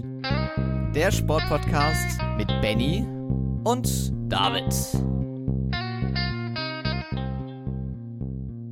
Da sind wir wieder zurück nach der Unterbrechung und melden uns wieder in unserer 150. Folge mit dem Fußball. Eine Menge los in der vergangenen Sportwoche und vor allem sei es uns gegönnt, dass wir uns vielleicht doch mal in aller Ausführlichkeit der nordischen Ski-WM gewidmet haben. Wenn wir schon einen Skisprung-Experten dabei haben, lieber Kelvin, werden wir noch kurz drauf schauen, was in den vergangenen Tagen im Fußball passiert ist. Natürlich auf internationaler Ebene, ähm, gerade in den verschiedenen europäischen Ligen, vor allem in England natürlich weiterhin spannend mit den Ergebnissen dort. Äh, Arsenal gewinnt auswärts gegen Leicester 0 zu 1. Äh, weiterhin vorne mit äh, einem Erfolg unterwegs. Manchester City gegen Bournemouth 1 zu 4, Liverpool wieder einmal nur unentschieden 0 zu 0 gegen Crystal Palace, Chelsea verliert gegen Tottenham 2 zu 0. Also weiterhin schwierig für die Mannschaft von Jürgen Klopp, da weiterhin äh, ja wirklich gut Punkte zu sammeln. Ähm, jetzt haben wir unter der Woche noch Arsenal gegen Everton. Ich glaube, Wolf Fuß wird sogar mal wieder einen Premier League-Einsatz für Sky haben.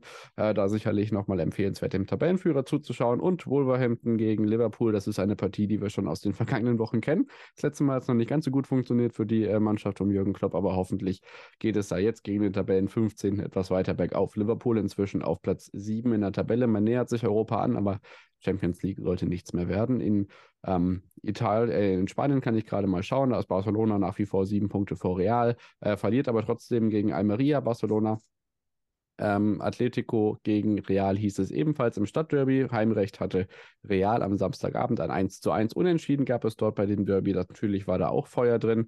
In Italien gab es einen 2 zu 0 Sieg von Spitzenreiter Neapel auswärts in Empoli, aber das ist auch äh, wenig überraschend. Kommen wir spätestens gleich beim Europapokal nochmal drauf zu sprechen. Und in, äh, Paris, äh, in Frankreich ist Paris auch mit acht Punkten vorneweg äh, sicher unterwegs auf dem Weg zur Meisterschaft. Dann haben wir noch äh, News unter anderem aus der Damen-Nationalmannschaft. Da gab es ein 0 zu 0 gegen Schweden mit Anwesenheit des Bundeskanzlers Olaf Scholz, der das spätestens nach dem erfolgreichen Bestreiten und dem zweiten Platz bei der Europameisterschaft den deutschen Damen versprochen hatte. Hat jetzt auch endlich funktioniert.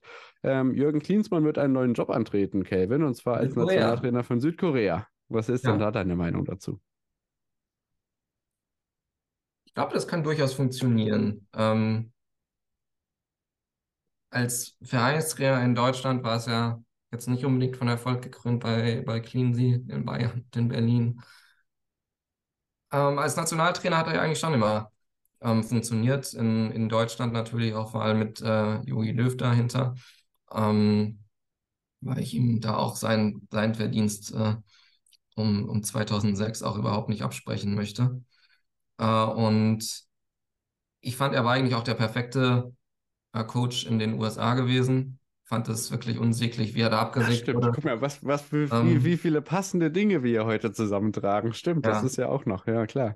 Also fand es wirklich unsäglich damals, wie er vom US-Verband abgesägt wurde, dann ersetzt wurde durch, äh, äh, durch Bruce Arena und man dann die WM-Qualifikation verpasst hatte. Ich glaube, da hat er sich auch so ein bisschen ins Fäustchen ähm, gelacht damals, ähm, dass das für den US-Verband dann so desaströs geendet ist.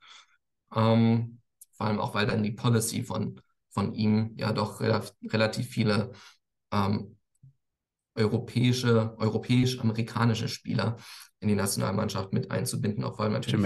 Amerikaner mit einzubinden, auch äh, so ein bisschen gestoppt wurde. Also ich glaube, Timmy Chandler hat äh, seitdem, glaube ich, keinen keinen US-Einsatz mehr gehabt, obwohl für ihn durchaus, glaube ich, immer noch Bedarf wäre in der US-Nationalmannschaft. Ich glaube, Südkorea ähm, hat da einen, einen guten Griff gemacht. Ähm, Ja. Auch mit dem Coaching-Mindset von ihm, ähm, in dem dann doch auch ein bisschen amerikanisierten ähm, Mindset, ähm, das es so in, in Südkorea im, im Sportbereich ähm, teilweise gibt, ähnlich wie in Japan, auch wenn das Südkorea, Südkoreaner wahrscheinlich nicht gerne hören würden, wenn ich das mit Japan vergleiche. Ja, und ich finde einfach noch ein ganz. Ja, äh, noch ein wichtiger Punkt vielleicht, dass er dann ein bisschen aus der deutschen Medienlandschaft verschwindet und der Fokus so ein bisschen äh, von ihm wegrückt, sodass er da in Ruhe arbeiten äh, kann. Ich bin gespannt, wie lange das andauert. Wir haben die Auslosung mit DFB-Pokal für das Viertelfinale, das Anfang April stattfindet. Am 4. April habt ihr die Partien Eintracht Frankfurt gegen den 1. FC Union Berlin und Bayern München gegen Freiburg. Das Ganze wird beides im Free TV übertragen, allerdings tauschen sich an diesem Abend gleich ARD und ZDF die beiden Spiele untereinander auf. Deswegen müsst ihr da einmal umschalten in der Mitte.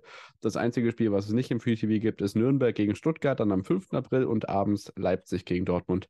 Gibt es dann aber wie gewohnt nicht nur exklusiv bei Sky, ach Quatsch, exklusiv, äh, die zeigen das andere Spiel exklusiv, weil die alle Pokalspiele zeigen sondern eben auch im Free TV. So, kommen wir zum Europapokal.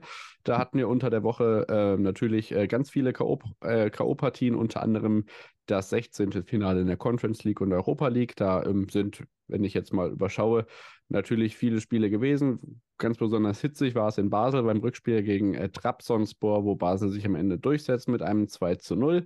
Ähm, hitzig im wahrsten Sinne des Wortes, aber eben auch emotional, weil gerade in der türkischen Liga und auch ähm, ja, bei den türkischen Europapokalspielen natürlich die Gedanken auch vor allem bei den Erdbebenopfern sind, die da aktuell sind. Mit, äh, ich habe Bilder gesehen von so Aktionen, wo Spielzeug, Tiere, so, so, so Spieltiere auf den, auf den Spielfeldern ähm, gelandet sind und eben auch von den Europapokalpartien äh, da ganz besonders hervorgehoben wurde, dass die Liga zu Hause pausiert, aber die Europamannschaften äh, trotzdem unterwegs sein müssen. Ähm, auf sportlicher Ebene haben wir jetzt die Achtelfinals feststehen, unter anderem namhaft Lazio gegen AZ Alkmaar. Ähm, das gibt es ja dann auch schon in der kommenden Woche, also jetzt nicht diese Woche, sondern danach die Woche. Äh, West Ham ist noch dabei, Anderlecht gegen Villarreal, ähm, äh, Basel gegen Bratislava zum Beispiel, aber sonst jetzt keine Mhm. wirklich namhaften Partien. Gent gegen Başakşehir hier vielleicht noch so. Und dann Europa League. Und da kommen wir jetzt wirklich zu den interessanten Partien. Das kann man wirklich festhalten. Ähm, ja, du hast äh, ein ganz besonderes äh, Spiel gesehen, und zwar das von Ajax Amsterdam. Und zwar in Berlin. Du hast allerdings nicht in einer Lokalität geschaut, wo die Mehrheit der Anwesenden für Union war, richtig? Äh, nee, nee, ähm, hast du gerade gesagt in Berlin. In, äh, äh, bei mir in den Niederlanden habe ich das. Äh, Ja, aber das Spiel war in Berlin, das meine ich. Du Ach hast so, in einer okay. Lokalität geguckt, wo nicht so viele für Berlin waren. Ja. genau. Ähm, äh, ich glaube, ich war. Also ich bin jetzt, ich bin ja ein, ich bin ja Eintracht-Fan, äh, Frank, also Eintracht Frankfurt-Fan. Nicht, dass jemand denkt Braunschweig. Ähm, aber habe äh, da natürlich trotzdem meine Sympathien für Union gehabt in, in dem Spiel und war da, glaube ich, auch so ziemlich der Einzige in der, in der ganzen, in diesem ganzen Pub, ähm, der eben für Union war. Man war, fand ich dann allerdings durchaus berechtigt auch teilweise ein bisschen unzufrieden mit der Schiedsrichterleistung, Mhm. die man als sehr unfair empfunden hatte gegenüber Ajax. Ähm, man muss auch, finde ich, einfach sagen, dass äh, Union ähm, super effizient gespielt hat. Also sie haben nicht sonderlich viel für das Spiel gemacht, ähm, aber eigentlich, wie sie schon die ganze Saison, ähm, wenn sie jetzt nicht gerade gegen Bayern ähm, äh, 3-0 verlieren, ähm, es relativ gut machen, sehr effizient, auf, ähm, viel auf Konter gesetzt. Ich glaube, glaube ich, fast nur Konterangriffe gehabt tatsächlich, ähm, plus halt ein Elfmeter. Ähm, und am Ende des Tages, glaube ich, auch verdient weitergekommen. Ja, genau. Die weiteren Ergebnisse in Europa League. Äh, Juve setzt gegen Nantes Sporting gegen Midtjylland, äh, Leverkusen im Elfmeterschießen in Monaco. Das war auf jeden Fall spannend und ein wirklich gutes Elfmeterschießen von Leverkusener Seite. Äh, Sevilla trotz einer äh, 2 zu 0 Niederlage in Eindhoven. United im Old Trafford in einem ja durchaus auch Champions League final tauglichen äh, in einer Partie gegen FC Barcelona. Schachtja Donetsk, das ist auch sehr erfreulich, äh, gewinnt im Elfmeterschießen in Rennen 4 zu 5 und äh, die AS Rom schmeißt Salzburg aus Europa raus und ähm, ja, gewinnt mit 2 zu 0. Die Ja, Achtelfinalpartien. in der nächsten Runde Union gegen Union. Genau, die kennen sich aber auch schon aus der Gruppe. Der Gegner von Union Berlin ist nämlich Saint-Gilloise aus Belgien. Äh, das ist die Mannschaft, die in der Gruppenphase auf Platz 1 war und Union ähm, eben hinter sich lassen konnte. Deswegen wird es spannend zu sehen, wie das hier im Achtelfinale wird. Äh, Leverkusen trifft auf Ferencvaros. Wir haben die weiteren Partien. Äh, Juventus Turin gegen SC Freiburg, das ist auf jeden Fall ein richtiges Hammerlos. Außerdem bekommt es der hoffentlich dann zukünftige englische Meister mit Sporting Lissabon zu tun, also gegen Arsenal, AS Rom gegen San Sebastian, Sevilla gegen Fenerbahce, Menu gegen Betis Sevilla und Donetsk gegen Feyenoord Rotterdam.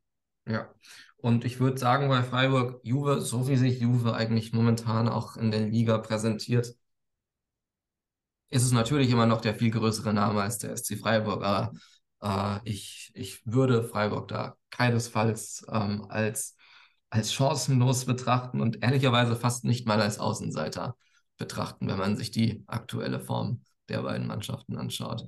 Ja, mit dem Punktabzug und allem drum und dran jetzt auch Nieder äh, Liga-Niederlagen ist Juve sicherlich angeschlagen in der aktuellen Verfassung und das gilt es für die Freiburger sicherlich zu nutzen, wobei ich auf jeden Fall auch sehr, sehr glücklich war, dass sie diese 16. Finale nicht spielen mussten, weil in der Form, in der Freiburg in den letzten Wochen war, hätte das auch mal in die Hose gehen können. Von daher äh, wäre es natürlich schön, wenn sich da die drei deutschen Mannschaften im Achtelfinale auch durchsetzen können. So, das Ganze gibt es natürlich dann auch im März wieder zu sehen.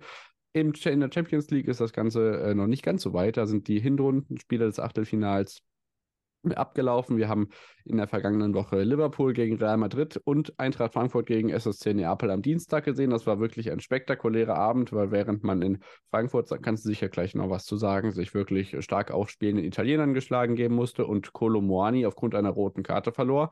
Äh, Neapel gewinnt 2 zu 0 in Frankfurt. Sieht man in Liverpool wirklich ein hammer spektakuläres Spiel.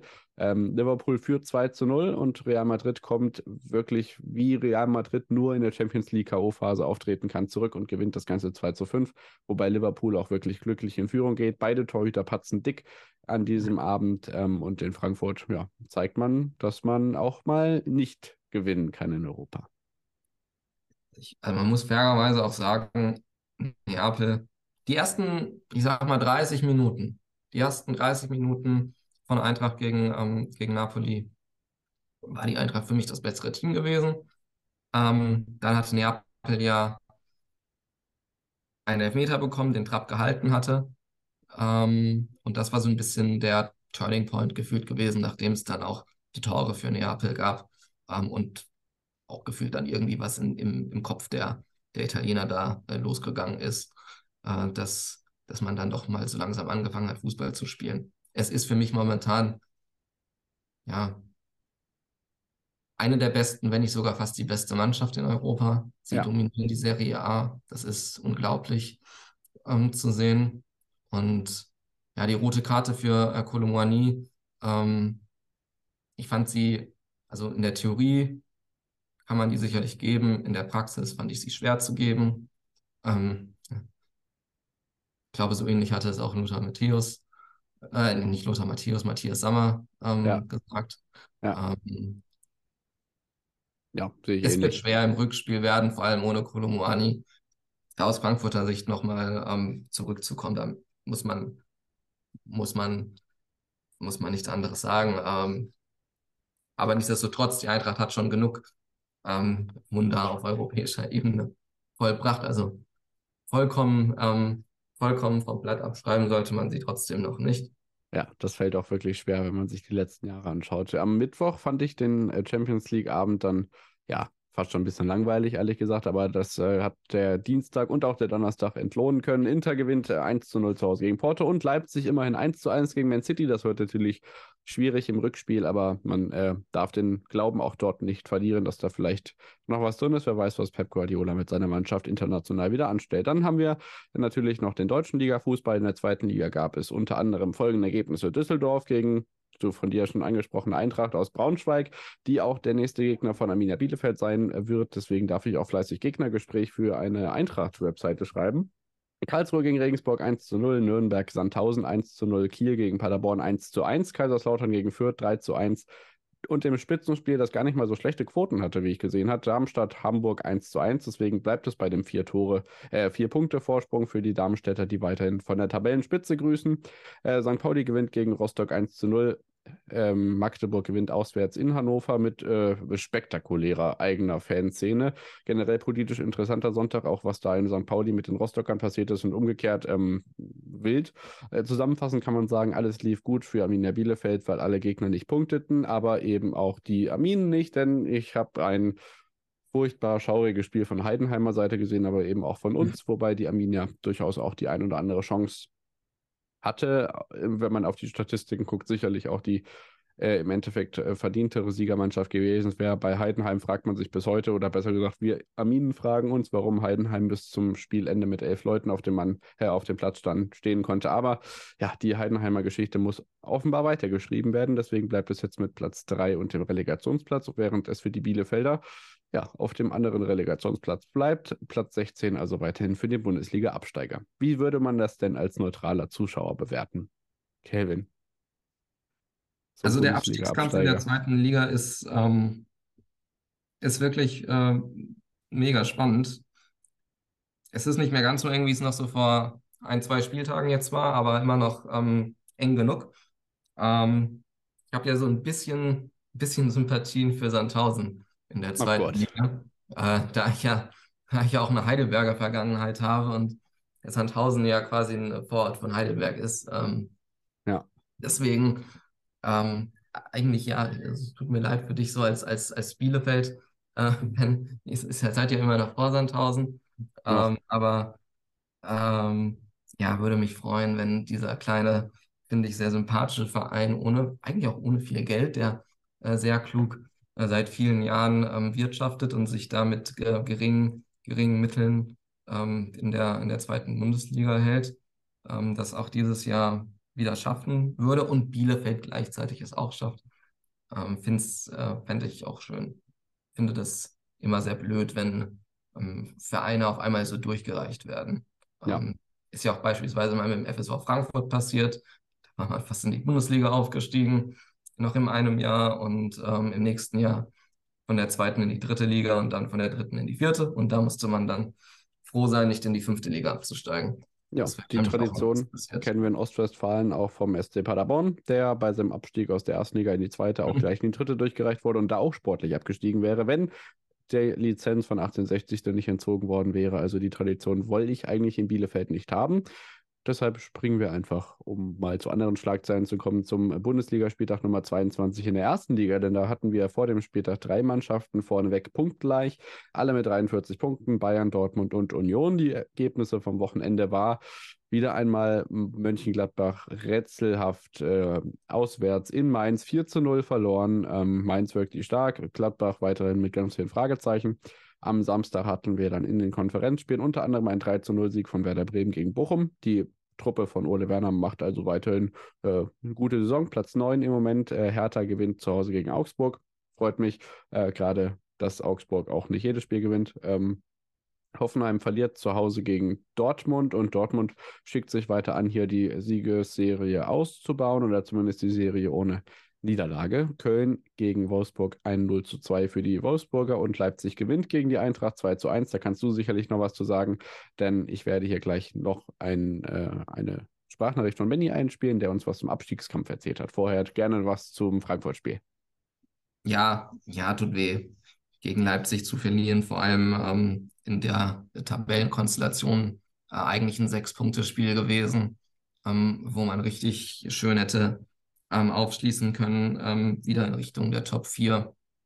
Jetzt ist man vier Punkte ähm, hinter dem vierten Platz. Und was ich finde, es hat sich wieder so ein bisschen eine Schwäche gezeigt, die bei der Eintracht nicht gut kompensiert wurde ähm, seit, äh, seit dem Sommer. Und das ist die Innenverteidigung äh, nach dem Abgang oder nach dem Karriereende ähm, von Martin Hinteregger. Wurstelt man sich da so ein bisschen, finde ich, rum in der Innenverteidigung. Ähm, ja, und das hat jetzt auch in den letzten Spielen, also gegen, ähm, nach, gegen Bremen, ähm, hatte Jakic ähm, beispielsweise das noch sehr gut gemacht. Ähm, Bremen ist dann halt vielleicht auch qualitativ eben nicht Neapel und auch nicht Die haben Leipzig. aber auch nichts gemacht. Also ich war in Frankfurt im Stadion. Also in Bremen Ja. ein langer Ball nach vorne, Fülle verliert das Kopfballduell, Ende. Da braucht die Innenverteidigung auch irgendwann nicht mehr viel zu machen. Ja, gut, da, ja, das, das stimmt zwar auch, aber trotzdem, es gehört ja immer noch auch zur Innenverteidigung tatsächlich auch noch so ein bisschen mehr als äh, einfach nur 0 auf Kopfballduelle gewinnen. Zweikampfverhalten. ähm, auch so ein bisschen taktisch, äh, ähm, wie sich die, wie sich die Reihen verschieben, etc. Ähm, aber da ist halt einfach noch Luft nach oben und das hat sich auch wieder gegen Leipzig gezeigt. Deswegen dann auch, muss man auch so sagen, leider verdiente Niederlage. Dann kommt jetzt hier die äh, Audionachricht von Benny eingespielt. Das sind äh, knapp vier Minuten und er gibt eigentlich einen ganz guten Überblick, nicht nur über den Abstiegskampf generell, sondern eben auch den Sieg vom FC Schalke 04 nach 4 mal 0 zu 0. Endlich die drei Punkte auf Schalke. Er war nämlich im Stadion und berichtet uns, wie es war. Ja, und da ist er, der erste Dreier für den FC Schalke 04 in dieser Rückrunde der Bundesliga-Saison. Und wichtiger hätte sie nicht sein können, denn es ging gegen einen direkten Konkurrenten. Es ging gegen den Tabellen 14. aus Stuttgart. Und äh, ja, gerade die, gegen diese direkten Konkurrenten muss natürlich äh, FC Schal der FC Schalke 04 auf jeden Fall in den nächsten Spielen punkten. Gerade weil das Endprogramm in den letzten Spielen der Saison ganz hart wird. Unter anderem geht es da nämlich gegen Frankfurt und gegen Leipzig. Und jetzt kommt die ganz, ganz entscheidende Phase. Stuttgart, danach nächste Woche kommt schon Bochum und dann kommt das ganz große Revierderby gegen äh, den BVB. Und damit weiß man, ähm, um mit Rückenwind in das Revierderby zu gehen, muss man eigentlich aus Stuttgart und Bochum mindestens vier Punkte holen. Das heißt, ein bisschen Druck, äh, ein bisschen Druck war man auch ausgesetzt. Ich meine, man war vor dem Spieltag mit 13 Punkten auf Rang 18 und da schon sechs Punkte äh, hinter Bochum und Hoffenheim, die beide schon zu dem Zeitpunkt ihr 22. Spiel in der Saison gespielt hatten und äh, auch, die, auch dem FC Schalke 04 die Möglichkeit gaben, ranzuziehen. Heißt, es war immens wichtig und die drei Punkte gingen dann auch am Ende an Schalke. Äh, und das absolut äh, zufriedenstellend. Ich glaube, man kann sagen, es war eine kämpferische Leistung. Stuttgart war in der zweiten Halbzeit die deutlich bessere Mannschaft, äh, das muss man sagen. Denn Schalke ging ja mit einem 2 zu 0 in die Halbzeit und ähm, wie so oft stellte man nach der Führung äh, in der zweiten Halbzeit ja so ein wenig das Spielen ein. Äh, man konnte irgendwie nicht unbedingt, unbedingt mit Selbstbewusstsein aufspielen. Und ähm, ja, dennoch, gerade die erste Halbzeit war ein riesen Lichtblick, denn äh, man hatte ja auch große Personalsorgen. Zum einen fielen beide Stammaußenverteidiger aus, mit Uronen über links und Cedric Brunner über rechts. Dafür mussten äh, Henning Madriciani auf links ausweichen und Mehmetcan Aydin ging auf rechts. Zudem fehlte ja auch Skarke und Kozuki, äh, beides auch, oder gerade Kozuki natürlich einer der Lichtblicke im, im offensiven Bereich, den man ja aus der U23 hochgezogen hatte. Und äh, ja, so ging man doch plötzlich wieder mit einigen Personalsorgen in diese Partie, was aber ja nicht zu sehen war. Die Defensive stand gerade in der ersten Halbzeit hervorragend.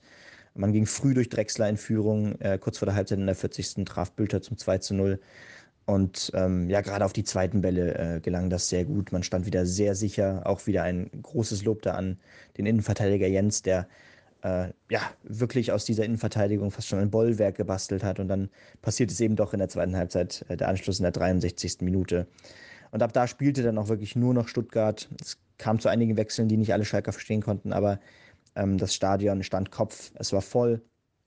ausverkauft und ähm, auch vor dem Spiel war schon die Stimmung riesig. Man ist ja mit vier Spielen ohne Niederlage wohlgemerkt in diese Partie gegangen, auch wenn alle 0 zu 0 ausgingen, was ja ein neuer Rekord war. Ähm, war gerade nach diesem Punktgewinn gegen äh, Union Berlin, glaube ich, doch ein wenig ähm, ja, ähm, Luft wieder da und äh, ein wenig äh, ja, Optimismus wieder da, dass da was gehen könnte. Und äh, mit diesen drei Punkten geht man natürlich äh, in die ganz wichtige Partie gegen den nächsten Konkurrenten, gegen den, den, nächsten direkten Konkurrenten mit Bochum, die jetzt 3 zu 0 gegen Werder Bremen erst verloren haben am Samstagnachmittag. Und wenn man da diese drei Punkte holt, dann ist man plötzlich punktgleich wahrscheinlich mit, mit dem rettenden Ufer, mit dem 15. Platz. Beziehungsweise ist da auf jeden Fall wieder dran. Man hat da 19 Punkte. Momentan haben Bochum, Hoffenheim und Stuttgart allesamt 19 Punkte, also drei Punkte vor Schalke, vor dem Schlusslicht. Und davor ist es auch nur noch einen Punkt weiter auf Hertha. Also da geht was. Ich bin gespannt, wie das sich in den kommenden Wochen noch entwickeln wird. Auf jeden Fall ähm, großes Lob da, glaube ich, äh, geht in Richtung Schalke. Man äh, kämpft sich da und mausert sich da Stück für Stück aus dem Tabellenkeller raus und die Vorzeichen sind plötzlich wieder gar nicht mal so negativ aus der Sicht der Schalker, die mit diesen drei Punkten doch wieder ja, äh, ein bisschen Optimismus reinbekommen haben in diese restliche wichtige Phase dieser Saison. Das waren die Eindrücke von Benny. Und jetzt haben wir noch zwei Spiele übrig. Das eine Freiburg gegen Leverkusen, ein 1 zu 1 äh, der besseren Sorte. Vielleicht, Fragezeichen oder auch eben nicht. Ich denke, mit dem mit dem Punkt sind beide gut bedient. Die Leverkusen hätten ihn sicherlich äh, auch nötiger gehabt, gerade nach der blamablen Vorstellung unter anderem äh, in den vergangenen Tagen. Aber Freiburg weiter sicher auf dem Weg in Richtung Europa, auch wenn die jetzt so ein bisschen gewackelt haben in den vergangenen äh, Wochen zumindest jetzt die Champions League einigermaßen aus der, aus der Hand gegeben haben. Aber das wird sicherlich noch spannend, gerade auch mit Frankfurt auf Platz 6, wie sich das in der Tabelle darstellt. Ebenso darstellt sich jetzt auch, dass Union Berlin eben nicht mehr punktgleich mit den Bayern ist. Die haben nämlich verloren in München mit einem klaren 3 zu 0. Unter anderem ist äh, Sadio Mané bei den Bayern wieder mit seinem Comeback dabei gewesen. Und ja, gerade aufgrund der taktischen Einstellung, sich eben nicht eins zu eins auf Union zu fokussieren, sondern zum Beispiel eben die äh, Flügel doppelt zu besetzen, wie ähm, das unter anderem auch Lena Kassel bei Fußball MML Daily angesprochen hatte, haben sich die Bayern eben keine Blöße gegeben und äh, die Tabellenspitze behauptet im Spitzenspiel am Sonntagnachmittag. Ja, wird zu sehen sein, ob äh, äh Dortmund ähm, da wirklich jetzt einen Zweikampf auch langfristig eingehen kann gegen die Bayern ähm, ob Union vielleicht doch nochmal ähm, da einen Punch nach oben setzen kann. So richtig dran glauben tue ich persönlich nicht. Ähm, auch wenn es für die Liga spannend wäre, wenn, ähm, ja, oder auch schön wäre generell, wenn vielleicht mal es wieder einen anderen Meister geben würde als die Bayern. Auf jeden Fall. Ja, mal gucken, wie das in den nächsten Wochen weitergeht. Wir werden es auf jeden Fall äh, beobachten und dann äh, kann ich dir auf jeden Fall nur ganz herzlich Danke sagen. Ich denke, wir müssen wirklich mal so einen äh, Skisprung, irgendwie vielleicht so ein Live-Event-Stream parallel zu irgendeinem Springen machen, wo wir das so ein bisschen alternativ-kommentarmäßig aussprechen. Nicht nur, damit Dekadin auch den richtigen Namen kriegt, sondern vielleicht auch, damit wir unser äh, Nerdwissen so ein bisschen teilen können, oder? Sehr, sehr gerne, auf jeden Fall. Also, was Skispringen angeht, bin ich auf jeden Fall immer dabei. Sicherlich habt ihr das auch heute gemerkt. Von daher kann ich mich, wie gesagt, nur ganz herzlich bedanken. Für euch eine äh, schöne Sportwoche. Ich denke, es gibt eine Menge zu schauen. Sicherlich äh, für viele ganz bedeutend wird sein, dass die Formel 1 wieder losgeht, aber auch im Fußball gibt es einiges zu sehen und natürlich die nordische Ski-WM, die ist noch lange nicht vorbei. Also die Großschanzenwettbewerbe stehen noch an die Langdistanz im Langlauf und ähm, ja, vieles mehr, was uns im Sport bewegt. Alles wieder nächste Woche kompakt zusammengefasst. At on the pitch pod. Ähm, 150. Folge war das. Schöne Grüße an Benny und dann, ähm, ja, bis nächsten Montag. Ciao, ciao. Ciao, ciao. Schatz, ich bin neu verliebt. Was?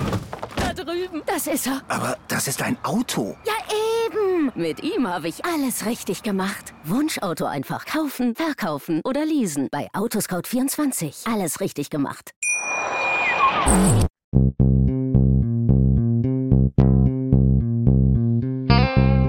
On the Pitch. Der Sportpodcast mit Benny und David.